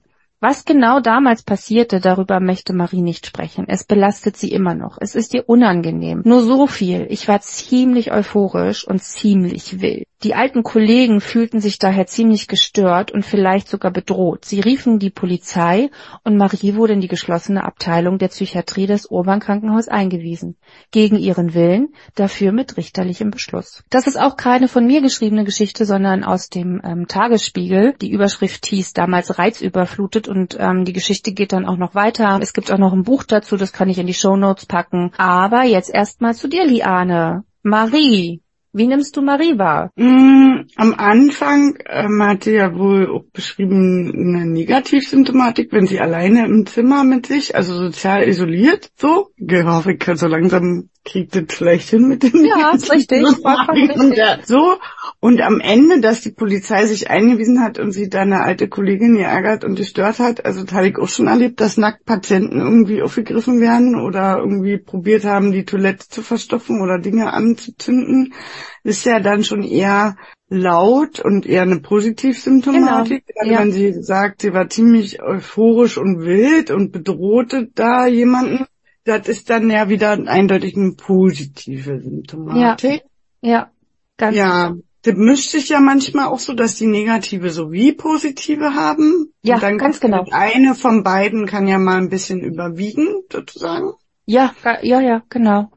Das wechselt sich auch mal ab, je nach Gemütszustand, je nach Tageszeit. Deshalb ist es aber immer so wichtig, die auseinanderzuhalten und sie auch zu notieren. Genau. Vor allem Reizüberflutung, was bitte, was ist das bitte für ein Titel? Wir sind alle reizüberflutet Ja. heutzutage, deswegen sind wir ja nicht automatisch, wären wir ja nicht automatisch schizophren. Nee, nee, Ist ja schon wieder ein Titel, der gefällt mir nicht. Wie kann man denn so einen Titel da umbekommen? Ja, genau. Also das ist ja genau, das ist ein großes Hauptproblem, Stigmatisierung Ah. und ähm, wie wie wie stellt man etwas dar, ne? Marie, 22 Jahre, sie ist reizüberflutet, weil sie viel TikTok geguckt hat und dann ist sie schizophren geworden. Gab es 2012 schon TikTok? Weiß ich gar nicht. Keine Ahnung, bis ich zu viel Facebook benutzt. Facebook gab's da bestimmt schon. ja, das gab's da. Ich Genau. Aber ähm, Marie hat Okay. ja sitzt ja jetzt sozusagen drei Jahre schon in der Therapie und sie ist drei Jahre eigentlich in der Klinik schon, Mhm. beziehungsweise auch in diesem Frühinterventions- und Therapiezentrum Fritz. Also sie wechselt ähm, zwischen offenem zwischen offenem, na Vollzug ist es ja nicht, zwischen offener äh, äh, zwischen offener Psychiatrie und geschlossener äh, ich will immer Schizophrenie. äh, offener äh, Psychiatrie und geschlossener Psychiatrie, da wechselt Die wechselt zwischen offener Schizophrenie Ja, und genau. geschlossener Schizophrenie. Nein, nein. Aber du meinst, du wechselt zwischen einer offenen Therapieform und einer geschlossenen. Genau. Ähm, das heißt, da sieht man, wie schwer das tatsächlich ist. Mhm. Und bei ihr ist es eben auch schwer, weil sie fand es ja toll. Also klar, sie hat Mhm. sich komplett isoliert, aber diese eine tolle Stimme, die hat ihr das Leben so schön gemacht. Wie Mhm. soll man denn rausgehen, wenn die eine tolle Stimme da ist, ne? Und äh, das ist wie, als hättest du wahrscheinlich die Liebe deines Lebens getroffen und verbringst jetzt den Sommer im Bett mit ihr. Nur dass ähm, ihre Stimme nicht da ist. Also es ist halt kein Mensch, sondern nur ihre Stimme. Aber ihr ging es wahrscheinlich genau so gut. Und dann ist es halt, da geht man auch nicht zum Arzt, da geht man auch nicht raus und, und sagt, irgendwas stimmt nicht mit mir, sondern man genießt ja diese Zeit und findet die toll. Und ähm, erst andere Menschen finden es ja dann komisch Mhm. machen einen darauf aufmerksam, dass einem mit einem was nicht stimmt, höchstwahrscheinlich, ne? Und ja. Ja, also Marie ähm, ist aber auch Ja. noch jung. man, sie wäre an sich gut zu therapieren. Ich vermute auch, dass man sie wirklich gut ähm, überzeugen kann, ähm, dass sie jetzt mit dieser Stimme nicht ewig allein bleiben muss, sondern dass es auch andere schöne eigene Momente draußen gibt. Also ich glaube, bei, bei ihr ist das eher weniger schwer, sie gut zu therapieren.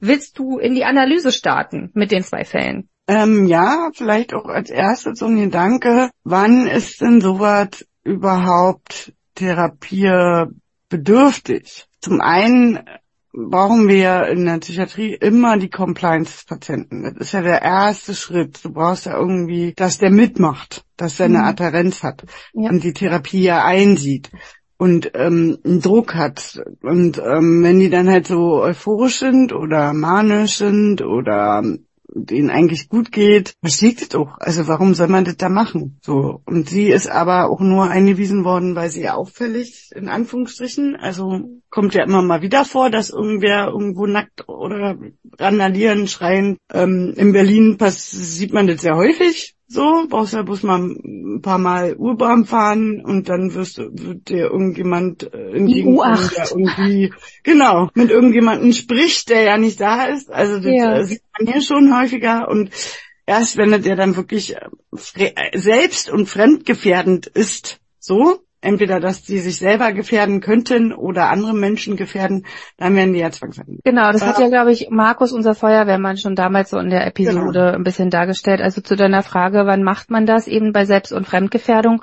Mhm. Und gerade bei den Menschen aus dem nicht sesshaften Milieu sieht man das auch häufig, weil da sind tatsächlich viele Menschen mit Schizophrenie. Ähm, das sind mhm. welche, die sich nicht behandelt haben lassen, die aus dem Leben ausgebrochen sind, vielleicht auch durch, durch Vergiftungsarm. Na, die sind die auch durchs System gefallen sind. Ja, die durchs System gefallen sind, aber auch fallen wollen, weil sie ja vielleicht auch ja. Verfolgungswahn haben und dem System ja gar nicht trauen. Ähm, das mhm. ist ja mhm. dann ein Symptom der Krankheit und äh, man sieht ja wirklich Menschen häufig aus dem nicht sesshaften Milieu mit sich selber sprechen oder mit schizophrenen mhm. Symptomatiken und da sieht man halt wirklich, ähm, ja, solange sie nicht selbst oder fremdgefährdend sind, können wir da jetzt nichts tun. Dann haben die sich das jetzt so ausgesucht, auch wenn man ja nicht überlegen müsste. Festhalten irgendwo, ja. Hm. Wo, ja, aber wobei man gut überlegen müsste, sind sie nicht trotzdem vulnerabel, also besonders hilfs, hilflos, weil sie ja vielleicht das jetzt in der Situation dann eben doch nicht mehr entscheiden können. Ne? Und hm. jetzt lässt man sie halt aber. Aber das, also die Psychiatrien sind voll bis oben hin. Wir haben nicht genügend Plätze. Der offene Vollzug, der ist doppelt überbucht in Berlin, komplett. Mhm. Und äh, jede, jede Psychiatrie hat mindestens fünf Betten auf dem Flur stehen. Also selbst wenn wir jetzt anfangen würden, die Menschen aus dem nicht sesshaften Milieu noch einzusammeln und sie noch zu behandeln, hätten wir, das ginge gar nicht mehr. Da müssten wir anbauen auf dem Dach oder sonst wohin. Da müssten wir Zelte aufstellen. Ja, nichtsdestotrotz ist ja auch immer, also jeder ich, hat ich, ein ich, Recht ich immer auf Lesung, jeder hat ein Recht ja. auf Behandlung, wenn, wenn die notwendig ist und ähm, da ist es egal, ob jemand aus dem nicht sesshaften Milieu kommt, aus, ob er aus weiß ich was von einer Kultur, Religion oder sonst irgendwas kommt. Ähm, ja, ich habe trotzdem so. immer Bauchschmerzen, wenn dann jemand an mir vorbeiläuft und eben ähm, offensichtlich ähm, psychotisch ist, äh, überlege ich trotzdem immer, ist der jetzt noch handlungsfähig? Ist der jetzt noch kognitiv? Müsste man nicht doch vielleicht?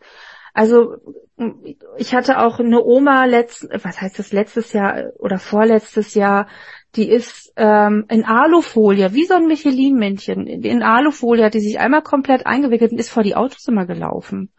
Mm. Also da haben wir dann eingegriffen. Da ist ja schon Eigengefährdung. Genau, Eigengefährdung und Fremdgefährdung, da haben wir dann auch eingegriffen. Aber das war schwer, weil die jedes Mal, wenn die vom Auto dann angedumst worden ist, also die haben ja dann auch gebremst und haben sie eigentlich gar nicht berührt, aber die ist dann jedes Mal wieder weggelaufen. Also die hat, die, die hat richtig, die ist weggerannt und wo ich dann auch dachte, oh Gott, was ist denn das jetzt hier?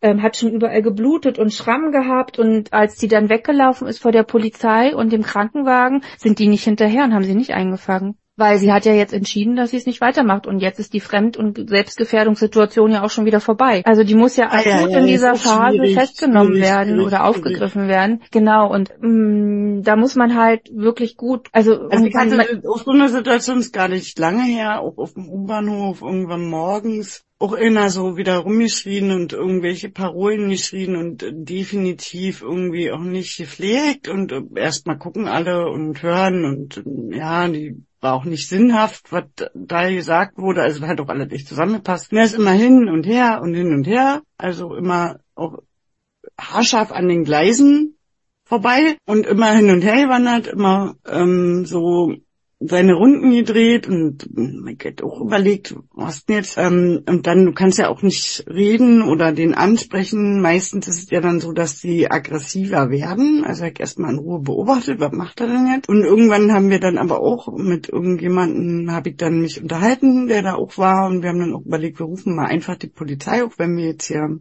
gleich einsteigen in die nächste U-Bahn. Und ich weiß aber auch, dass wenn die Polizei kommt und der nicht mehr da ist oder der dann weggeht, die suchen den ja nicht. So, Ja, Und wenn genau. die dann da sind, dann sprechen die den einmal an und wenn der dann weggeht und nicht gegen irgendjemanden anders aggressiv Ja. wird, machen die ja da auch nichts. So, er ist aus der Situation rausgegangen, so und wenn, dann müsste der, hätte der richtig ausflippen müssen Mhm. und gegen irgendjemanden oder gegen sich selber aggressiv werden müssen. Und der müsste dann auch auf diesem U-Bahnhof bleiben, dass die Polizei ihn da einsammeln kann. Ja. Und das ist schon auch immer schwierig, finde ich, weil dann ja auch ähm, der Polizei ein bisschen vielleicht auch ähm, die Mittel dafür fehlen, so und auch der, der, der Sinn dafür fehlt, den jetzt oder der Oma oder dem anderen Fall, in meinem Fall, hinterher zu gehen oder den dann wirklich Mhm. einzusammeln. Und nicht, dass weiß das auch von zahlreichen Kollegen,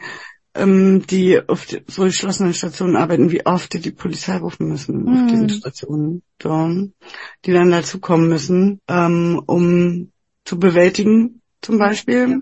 Also Ja. das ist schon schwierig. Also wenn die dann gut therapiert sind oder gut eingestellt sind mit den Medikamenten, sind die ja auch schon sehr zugänglich und können sehr, sehr also merkst du ja dann gar nicht, dass da irgendwie ähm, Ja, also das Gefährlichste ist halt, wenn du jetzt wirklich eine Schizophrenie hast und dann noch draußen ähm, eben im nicht sechshaften Milieu bist, dich vielleicht wirklich nur noch mit Alkohol oder Drogen am Leben hältst, das ist dann wirklich eine ganz schwierige Situation. Da wird es ja, dann auch zumal die das ja auch als eine Art Coping-Strategie machen. Genau, ja, das ist deren sich Coping, ja, ja, natürlich, so. klar. Das ist deren eigene Medikament, Medikation, deren eigene Therapie, die aber auch dazu führt, dass sie vielleicht weniger fühlen und dann gefühlt, äh, ja, also so Übermenschlichkeiten entwickeln, wo man so denkt, wow, krass, was, was ist denn jetzt hier los? Aber äh, das kann dann auch mal schnell gefährlich werden. Also da, das darf man dann nicht unterschätzen, wobei ich das eben nicht äh, für alle Menschen mit Schizophrenie über den Kamm sozusagen scheren wollen würde. Ja, dann gehen wir doch gleich mal in die tiefere Analyse. Ja, Pflegediagnosenexpertin Liane, leg mal los. Ah ja, hm. naja, also du hast ja mehr so ähm, Pflegediagnosen ähm, in der Integrität der Person, auch in der Bewältigungsform der Betroffenen. Also sind sie in der Lage, ein Coping ähm, anzugehen oder nicht, oder ist das eher ungenügend? Oft ist ja da die, wie ich aus den beiden Fallbeispielen auch sehe, diese Anpassung beeinträchtigt, dass sie sich anpassen können, oder? Ja.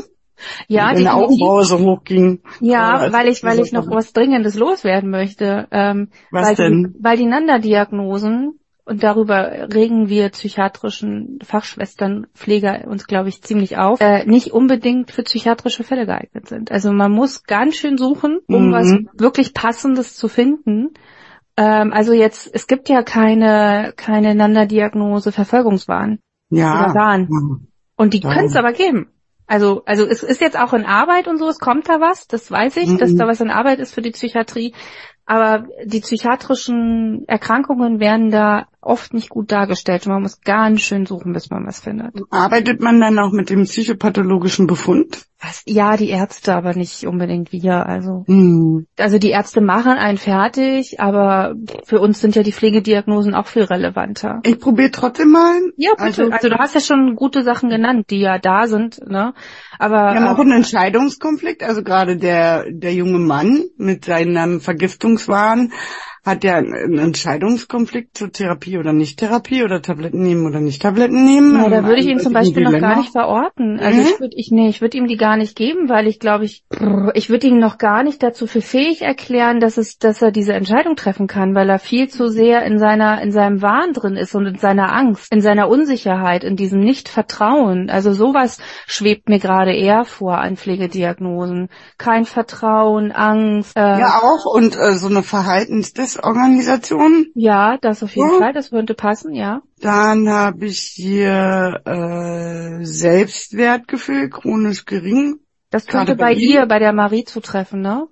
Nee, bei ihm. Er hat doch gesagt, dass der Teufel mit ihm spricht. Sie fand es ja toll, dass sie da Ja, nicht Stimme aber sie fand es ja, also das heißt aber auch, wenn sie es toll findet und sich selbst isoliert, hat sie eigentlich ein geringes Selbstwertgefühl. Na, sie hat auch gesagt, sie schämt sich. Da kam ja irgendwie, sie hat dann mit ihrem Genau. T-Shirt gespielt und so. Und, hat Und bei ihm ist es vielleicht Also, eher, also er schämt sich ja nicht wirklich, aber der Teufel ist da und ich glaube, der Teufel macht ihm eher Angst. mhm. Aber das ist jetzt auch nur meine, meine reine, mein, meine, mein professioneller Blick, aber Ja, ja, ist ja auch von uns beiden eine Interpretation. Wir können ja Genau. mit keinem von den beiden jetzt sprechen, um nochmal tiefer Anamnese zu machen, um wirklich unsere Vermutungen der Diagnosen oder Pflegediagnosen zu, zu bestätigen. Dann haben wir ein verändertes Selbstbild auf alle Fälle Ja. als ja, Diagnose. bei beiden, bei beiden. Beiden. Apropos Vermutung, was vermutest du denn, ist bei Marie oder bei äh, ihm der Auslöser? boah, weiß ich nicht, stand nicht drin in der Geschichte. Bei ihr nicht, aber bei ihm, er hat ähm, Marihuana geraucht. Das würde ich jetzt aber vielleicht nicht. Es könnte, es könnte ein Anstoß gewesen sein. Ah. Aber er hatte eine, eine, äh, der Onkel hatte eine Psychose. Das heißt, er hat eine positive Stimmt. Familiengeschichte. Stimmt, Und das er stand hat- drin. Er hat gerade mit dem Studium angefangen. Also er hat diese ganz typischen, ich verändere mich, ich habe hier ganz unterschiedliche neue Ziele, ähm, die ihn so aus der Ja. Bahn geworfen haben. Und da er halt auch eine positive Familienanamnese hat, plus Marihuana, könnte das wirklich so ein Auslöser gewesen sein. Und bei ihr steht es definitiv nicht da. Aber auch sie hat gerade, ist mittendrin, 22 Jahre alt, wollte eigentlich ihr Mhm. Leben starten. Auch das könnte sie aus der Bahn geworfen haben. Aber sie hat keine Familienhistorie. Genau. Mhm. Gut. Entschuldige, wir gehen zurück zu den Pflegediagnosen. Ja, sehr gut, aber war nochmal schön zum, zum Einordnen. Dann eine persönliche Identitätsstörung. Ja, haben sie beide auch, ja. Okay. Wobei das jetzt keine gespaltene Persönlichkeit ist für die Zuhörer nochmal. Zuhörer. Genau. Nee, die Identität ist ja nur gestört. Genau, so. richtig. Wir haben ja nicht mehrere, sondern nur ihre eigene Identität. Genau, richtig. Dann ähm, eine gestörte Sinneswahrnehmung, Ja, Durch die beide durch die? Halluzination, genau. Eine eventuelle Hoffnungslosigkeit, gerade bei ihm. Ähm, Sie hat sich ja relativ wohl damit gefühlt scheinbar und er scheint schon gefährdet zu sein, da hoffnungsloser zu sein, wenn der Teufel mit ihm spricht. Ja, könnte sein, aber ich könnte mir eher vorstellen, dass das so eine typische Pflegediagnose ist, die kommt, wenn sie anfangen, in die Therapie zu gehen, weil sie sich dann darüber bewusst werden, dass sie das Krankheitsbild für immer wahrscheinlich behalten werden und Mhm. wie gestaltet sich mal, also Machtlosigkeit vielleicht dann? Bitte? Machtlosigkeit Ja, vielleicht dann? ja. Definitiv. Hm. Boah. Die sind ja wie fremdgesteuert, ne? Die können ja nichts. Also das ist ja, das kommt ja plötzlich. Das ist eine komplette Fremdsteuerung. Ich gucke auch hier gerade noch ineinander Diagnosen oder andere Aber das Diagnosen. reicht auch. Ich Aber eine Energiefeldstörung wusste ich auch nicht, dass es das gibt. Ja, das ist aus der Energiefeld, aus dem Energiefeld äh, von, äh, ich glaube, John Orlando. Ach so, ja. Energiefeldtheorie aufgestellt Mhm. damals. Mhm. Und ähm, sowas nehmen sie mit rein, aber keine psychiatrischen Pflegediagnosen. Ne? Hm.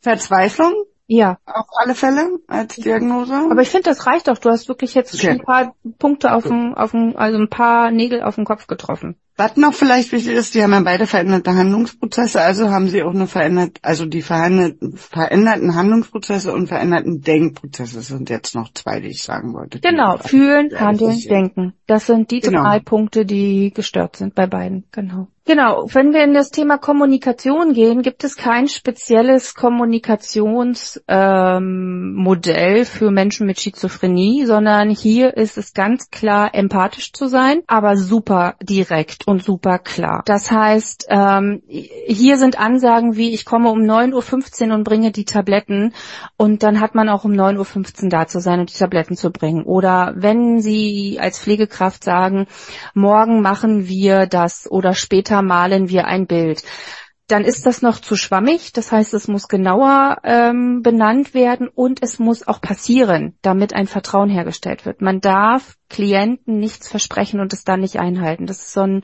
ganz wichtiger Über, eine ganz große Überschrift in der Psychiatrie. Wenn man einen Termin macht, muss er stattfinden und zur Not muss ihn jemand übernehmen, wenn man selber nicht kann. Also fass mal zusammen. Klare hm. Kommunikation, eindeutige ja. Kommunikation, also die darf nicht zweideutig sein. Ja.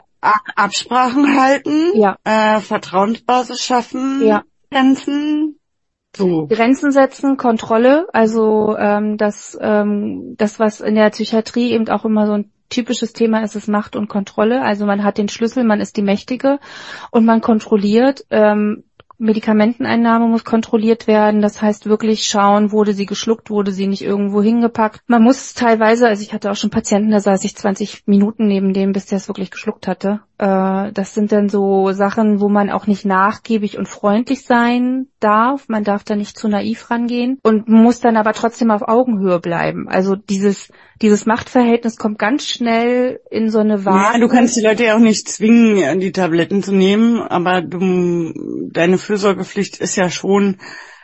Doch, wenn ich den richterlichen Beschluss habe, muss ich sie ja zwingen zu nehmen. Ja, dann ja. Wenn, und das ist ja der häufigste Grund. Also in der Psychiatrie sind sie mit dem richterlichen Beschluss. Das heißt, ich sitze daneben und muss sie freundlich auf Augenhöhe trotzdem begleiten, während ich sie zwinge, Medikamente zu nehmen. Das ist ein ganz großer Spagat. Oder man gibt sie dann tatsächlich unter Zwang, nämlich IV. Und da wollen wir eigentlich auch nicht hin. Aber das sind halt diese Punkte, die da eine große Rolle spielen. Also diese Grenze aber auch nicht die Grenze überschreiten. Die ist sehr grau, die Grenze da. Die ist ja, sehr grau. Naja, ich habe ich hab meine Grenze und der Patient hat eine Grenze. Und wenn ich sie mm. überschreiten muss, dann darf ich trotzdem nicht den Respekt vor diesem Menschen verlieren, den ich da gerade behandle. Und das passiert leider sehr häufig, dass man das vergisst und da so in so eine Machtproblematik kommt. Genau. Deswegen gibt's da ganz häufig ja auch Supervision, weil ja. das ja auch ähm, notwendig ist, sich da gut zu reflektieren und zu supervisieren.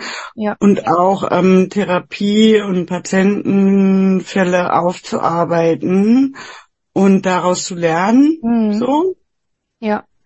Nobody's genau. perfect. Ja, mhm. genau. Und ähm, ja, also es gibt jetzt kein spezielles Kommunikationsmodell, sondern eher die Punkte, die du jetzt nochmal so zusammengefasst hast. No Goes sozusagen und Goes, ähm, die man genau richtig. Genau. Ja, also vor allem bitte nicht naiv sein, das ist das Wichtigste. Bitte nicht einfach glauben, sondern wirklich auch viel hinterfragen, aber trotzdem auf Augenhöhe kommunizieren und sich an Absprachen halten. Ja, und das interdisziplinäre Team hast du ja schon fast angesprochen mit der Supervision. Also auf einer Psychiatrie gibt es Psychologen, es gibt Psychiater, es gibt Neurologen. Therapiebegleiter. Die Therapiebegleiter, es gibt die Sozialarbeiter, es gibt die Ergotherapeuten, die Physiotherapeuten, Musiktherapeuten, Sporttherapeuten. Ja. Und sehr viel Behandlungswege, weil man ja auch wirklich diese Medikamenten und Arzneimittel sehr gut überwachen muss. Das ist ja mit einer der Dreh- und Angel Punkte.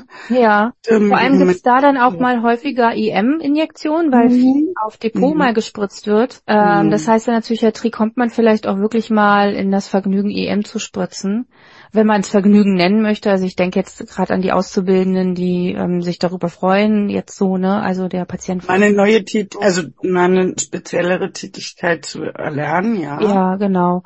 Äh, ja, also viel Behandlungspflege, aber auch eben ganz viel psychosoziale Pflege. Also die, die mhm. Haupt, äh, der Hauptpunkt ist wirklich, dass man da nicht morgens acht Leute wäscht, sondern acht krasse Gespräche führt und man genau danach genauso kaputt ist, wie als hätte man gerade acht Leute gewaschen. Also mhm. das ist eben der Unterschied, dass man da wirklich eher in die Gespräche geht und ähm, also ja, ich weiß auch noch sehr genau nach meinen Einsätzen damals, ich war gerade mal 18, frische 18 damals, dass ich abends nicht mehr sprechen konnte. Mhm dass ich auch keine Worte mehr hatte, mhm. dass man das auch alle dann noch erstmal verarbeiten muss irgendwie. Mhm, da braucht man, da braucht man für sich selber eine gute Methode, genau, richtig. Ja. ja, also interdisziplinär auch gut aufgestellt. Der rechtliche Rahmen liefert unfassbar viel, vor allem ähm, ja. also eigentlich alles. Man hat Arbeitszeitgesetz, Jugendschutzgesetz, wenn man Jugendpsychiatrien hat oder ähm, Erwachsenenpsychiatrien hat. Man hat das BTM-Gesetz, man hat ähm, Strafgesetzbuch, weil man hat ja auch Menschen vielleicht vor Ort, die gerade hier unter richterlichem Beschluss sind und dann eben, äh, weil der offene Vollzug die gerade nicht nehmen kann, sind die erstmal bei uns geparkt. Ähm, dann hat man ähm, Betreuungsrecht, ganz groß das Thema, und Freiheitsentziehung. Arzneimittelgesetz, äh, freiheitsentziehende Maßnahmen. Genau. Also Dokumentation ja, und Datenschutz definitiv. Ähm, deshalb habe ich jetzt auch keinen eigenen Fall geschrieben, sondern habe zwei übernommen, weil einfach auch zwei schöne Fälle da waren. Und ich könnte jetzt auch ein Buch fast schon darüber schreiben, was ich so erlebt habe, aber dann müsste ich ja sehr viel äh, Datenschutz und so be beachten. Äh, dafür habe ich jetzt noch keine Zeit, vielleicht ein anderen Mal. Also der rechtliche Rahmen ist in der Psychiatrie breit aufgestellt und man musste auch ein gutes, breites Wissen haben, was man darf und was nicht und wer hier wo verortet ist und was wozu gehört und äh, ja. Und wenn wir in den wissenschaftlichen Bereich kommen, also in den Ethikbereich, dann haben wir ganz häufig Dilemmata. Wir haben Dilemmata unter Patienten, wir haben Dilemmata äh, mit dem Patienten, weil wir halt einfach sehen, was da passiert. Gerade wenn man in der Jugendpsychiatrie arbeitet, ist das, glaube ich, nochmal eine krasse Geschichte. Es gibt aber auch spezielle Frauenpsychiatrien, ähm, es gibt den offenen Vollzug, es gibt die, es gibt ja den geschlossenen Vollzug, also an der Karl-Bonhoeffer Klinik. Ähm, also ich, ich glaube schon, dass man da wirklich krasse Dinge erlebt und sieht, wo man ähm, für sich, was ich ja vorhin schon hatte, unbedingt einen guten Ausgleich braucht. Ähm, Menschen, die psychisch krank sind, also wenn wir jetzt mal nicht nur über Schizophrenie sprechen, sondern auch über andere Krankheitsbilder, ähm, die versuchen ja auch ähm, Pflegepersonal ähm, zu beeinflussen. Das heißt, äh, das macht ganz viel mit dem Charakter mit der Persönlichkeit. Da muss man gut für sich schauen, dass man äh, Lösungen findet, aber auch im Team Lösungen Eigentlich findet. Gab es da auch immer so ein Buch, dass man, wenn man in der Psychiatrie arbeitet, auch gut ist, wenn man dauerhaft selber in Therapie ist. Also dass die auch immer die Möglichkeit haben, die Psychologen ja. da dort vor Ort und dass man auch immer Gespräche im Team ähm, kann man machen, genau, das ist die und so, dass dass diese Reflexion und diese Verarbeitung dessen, was dort auf Arbeit passiert, so elementar ist, mhm. dass man da auch gut und lange, um da gut und lange zu arbeiten. Ja. Und das Wichtigste ist ja tatsächlich, für Ärzte ist es verpflichtend, für Psychiater, Neurologen verpflichtend, sich dann äh, einmal im Jahr mindestens mit Kollegen zusammenzusetzen und auch in Therapie zu gehen. Für ähm, Pflegekräfte ist das nicht verpflichtend. Er erlebt da Dinge, wo man echt mit sich hadert und guckt, kriegt man das irgendwie hin, aber es wäre Wenn eigentlich ein Arbeitsort. Dass das so weit wirklich geht, dass so weit in der Menschlichkeit oder im Menschen, dass Menschen so wirklich sein können, dass das wirklich, wirklich so ist oder teilweise krasser ist als in Filmen, die man Also auf hat. der Suchtstation ist es eh nochmal besonders, da machen wir auch nochmal ja. eine gesonderte Folge drüber. Aber ähm, genau, also theoretisch, rein körperlich kann man auf solchen Bereichen gut bis 67 arbeiten, das was sich die Politik ja, aber du musst es auch verarbeiten aber können. man muss es auch verarbeiten können, genau. Hier ist dann die kognitive, ähm, ja, funktioniert das kognitiv da so lange zu arbeiten. Ich habe ja dann auch irgendwann die Abwechslung gebraucht und bin anderswo schnuppern gegangen und habe auf anderen Bereichen gearbeitet und nicht mehr nur auf dem psychiatrischen Setting. Und wenn wir in den pflegewissenschaftlichen Bereich gehen, gibt es das Erwin-Böhm-Modell, was sich psychobiografisch ähm, beschäftigt. Psychobiografisch kann man immer arbeiten. Das ist eigentlich schon ganz klar für Alzheimer oder demenzerkrankte Menschen ausgelegt, aber man kann auch super mit Menschen mit Depressionen oder mit Schizophrenie psychobiografisch arbeiten, weil auch das sind ja psychische Erkrankungen. Wenn du da psychobiografisch arbeitest, arbeitest du da eben auch viel auf. Gibt es da ein Assessment-Instrument? Ja, mehrere. Erwin Böhm hat sehr, sehr viele. Mhm. Ähm, es gibt jetzt aber kein spezielles Psychi äh, ähm, Schizophrenie-Assessment und eine andere wonach man arbeiten könnte, wären wieder psychologische Modelle. Das mhm. Eisbergmodell kann man noch anwenden und ah, es gibt noch so ein ganz spezielles Modell, was mir gerade fehlt, wie es heißt. Äh, genau, aber ich habe noch was entdeckt äh, und zwar gibt es eine Doku ähm, auf Netflix. Halt, wir müssen noch erwähnen, vielleicht bevor du die Doku sagst, ja. dass es keinen Expertenstandard gibt dafür, so in Psychiatrie. Aber dass wir eine Menge Behandlungsleitlinien haben. Ja. Die ja medizinisch ausgelegt sind, aber da auch S3, S1-Niveau haben, je nachdem, welches Krankheitsbild man sich da anguckt äh, in der Psychiatrie, die man auf alle Fälle hier mit äh, zu Rate ziehen kann, auch in der pflegerischen Wissenschaft. Ja, also ich muss da wieder über die aktuelle Pflege schimpfen, also vor allem expertenstandardstechnisch ähm, oder auch generell. Also pflegewissenschaftlich gibt es da halt wahnsinnig wenig zu. Also das ärgert uns psychiatrische Pflegekräfte auch, glaube ich, ganz schön, dass man da nichts hat. Also wir haben hier auch wieder nur so ein Diathese-Stressmodell oder das Vulnerabilität Mobilitätsmodell, was wir anwenden könnten. Und also das ist ja aus, aus der Psychologie, also wir haben nicht wirklich was. Und das ist ja wenn man sich Depressionen, Borderline... Übertragung und Gegenübertragung auch super wichtig als psychologisches Modell. Ja, ja, ja, genau, aber trotz alledem, vorkommt. Es, es gibt wenig Pflegerisches zum Thema ähm, ähm, psychiatrische Erkrankungen, genau. Also das äh, möchte ich hier mal wieder hervorheben. Und die Doku, die packe ich euch auch gleich in die Shownotes und wenn Liane die nicht kennt, kann sie sich die ja nachher auch nochmal anschauen. Die ist auf, die läuft auf Netflix und die heißt Die andere Welt. Ah, und, okay. Ähm, da geht es um den offen, äh, um den geschlossenen Feldzug für Frauen. Und äh, man sieht da vor allem, also ich kann ja schon mal verraten, was man da sieht, Depression, Borderline und auch ein bisschen Münchhausen, ähm, Schizophrenie, so ein Teil, also auf jeden Fall hat es eine junge, die eine junge Frau auf jeden Fall eine akute Psychose. Und man kann das, man kann die Frauen gut begleiten mit dem Erkrankungsbild und man kann das Pflegepersonal gut begleiten. Und das ist eine sehr schöne Doku, die ich auch jetzt immer in den Unterricht mit reingenommen habe. Und ähm, die ist mir teilweise lieber als die Filme, über die wir gesprochen haben, weil die einfach mehr Realität darstellt. Ja, als Dokumentation ist natürlich dann wieder logisch, dass vielleicht ähm, die mehr Realität darstellt als irgendein so Hollywood-Film. Ja, und, und eben auch die Pflege ein bisschen beleuchtet. Also da werden wirklich psychiatrische Pflegekräfte begleitet, da wird der Alltag dargestellt. Ähm, und dann, also wenn man das gesehen hat, dann hat man eine ungefähre Vorstellung, also klar, das ist jetzt ein Gefängnis, ne? Eine Gefängnispsychiatrie, aber trotz alledem, wenn man das gesehen hat, hat man eine ungefähre Vorstellung, wie es auf der Psychiatrie ungefähr laufen könnte. Außer dass die Psychiatrien heutzutage ein bisschen hübscher aussehen als die Gefängnispsychiatrien. Ja, das wäre so meine Schlussempfehlung. Ich würde einmal noch kurz zusammenfassen. Mhm. Wir haben ja gesagt, was super wichtig ist bei Schizophrenie, ist einmal zu gucken, welche Form es ist. Und wir haben gesagt, die Klassifikation der Symptome müsste sitzen mit positiv wie Negativsymptomatik. Und wir haben zahlreiche Pflegediagnosen, gerade auch voneinander, schon noch gefunden. Es gibt aber auch speziellere ähm, Diagnosen oder Pflegediagnosen für Psychiatrie. Da wird doch gerade viel beieinander entwickelt. Und äh, der Kern war, dass wir eine Gefühlsveränderung haben, eine Gedankenveränderung und eine Denkprozessveränderung sowie eine Handlungsveränderung. Und häufig auch gerade diese Halluzinationen, das wäre jetzt so meine Zusammenfassung, gerade im Bereich der Pflegediagnostik. Und dass hier eine ganz klare Pflegeanamnese mit vielen Gesprächen super wichtig ist, um da auch guten Therapieansatz zu finden und wir auch eine Compliance und eine Adherenz zur Therapie brauchen damit sind wir dann auch schon direkt im kommunikativen Bereich, wo du Nogos und Groß gesagt hast, die mit klaren Absprachen, Grenzen, Macht und Hierarchie zu tun hatten, ähm, mit ähm, nicht naiv sein und ähm, quasi auch mit klareren Ansagen und Distanz und Nähe zu tun hatten. Und dann hatten wir gesagt, Supervision und äh, auch im Team mit guten Absprachen, dass die Patienten eigentlich ausspielen und sind dann ja schon rübergegangen in den interprofessionellen Bereich, wo wir sämtliche Therapieberufe und Ärzte und so weiter genannt haben und auch gesagt haben, dass Behandlungspflege und Medikamentenmanagement hier ja super wichtig ist. So, dann haben wir so viel Recht aufgezählt, dass man dann natürlich jetzt äh,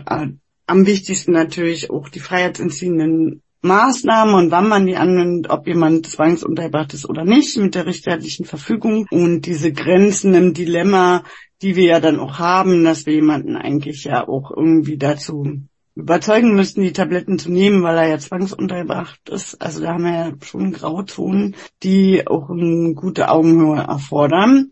Trotzdem auch den Patienten ähm, in der Autonomie und Adherenz, also in dem Überzeugtsein dann auch von der Therapie ähm, super wichtig sind und dass man auch sich selber einmal gut reflektieren muss, um da lange gut arbeiten zu können. Und dass da sehr viel ethische Sachen gibt. Du hast sehr zahlreiche Dilemmata aufgezählt. Und wir haben festgestellt, dass in der Pflegewissenschaft da nicht so viel vorhanden ist. Dass es aber natürlich auch Pflegetheorien gibt, die gut anwendbar sind, wie Erwin Böhm. Und dass es schon mehr Leitlinien medizinischerseits gibt für die Behandlung. Das schade ist, dass noch nicht ganz so viel pflegewissenschaftlich. Wunderbar. Bienchen und Sternchen. Oh.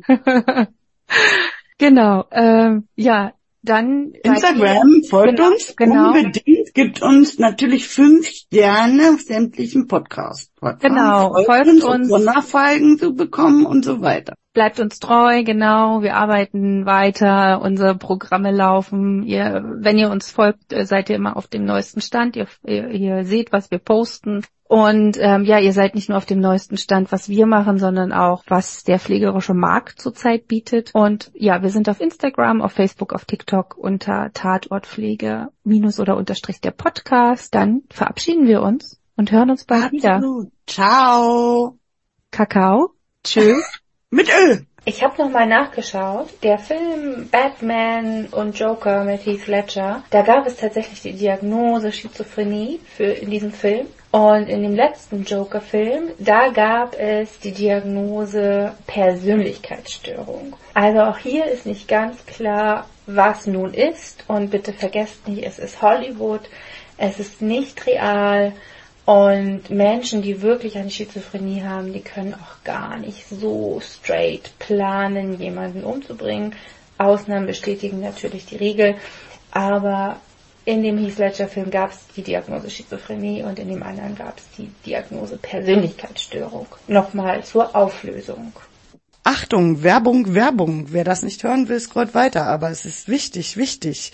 Deshalb, wir machen diesmal Werbung für den Deutschen Fachpflegekongress OP-Tag 2023 am 28. bis 29. September 2023, also dieses Jahr. Und ihr sollt euch natürlich auch gerne anmelden. Die Messe und der Kongress ist in einem Kongresszentrum in der Halle Münsterland in Münster. www.deutscher fachpflegekongress.de.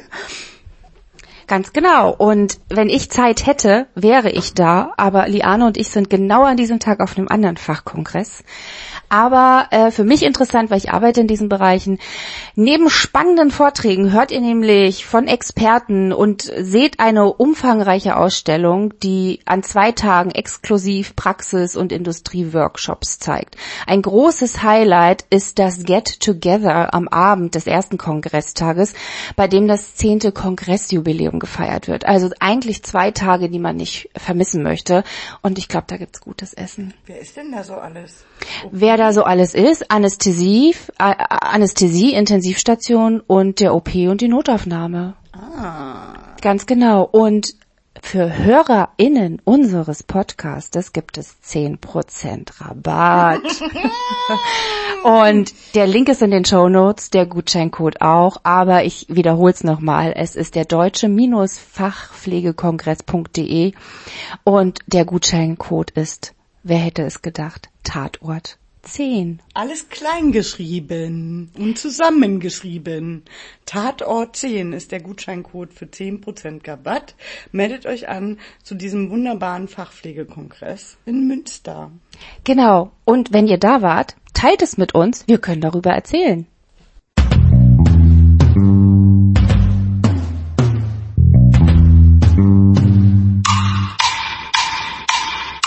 Tatort Pflege.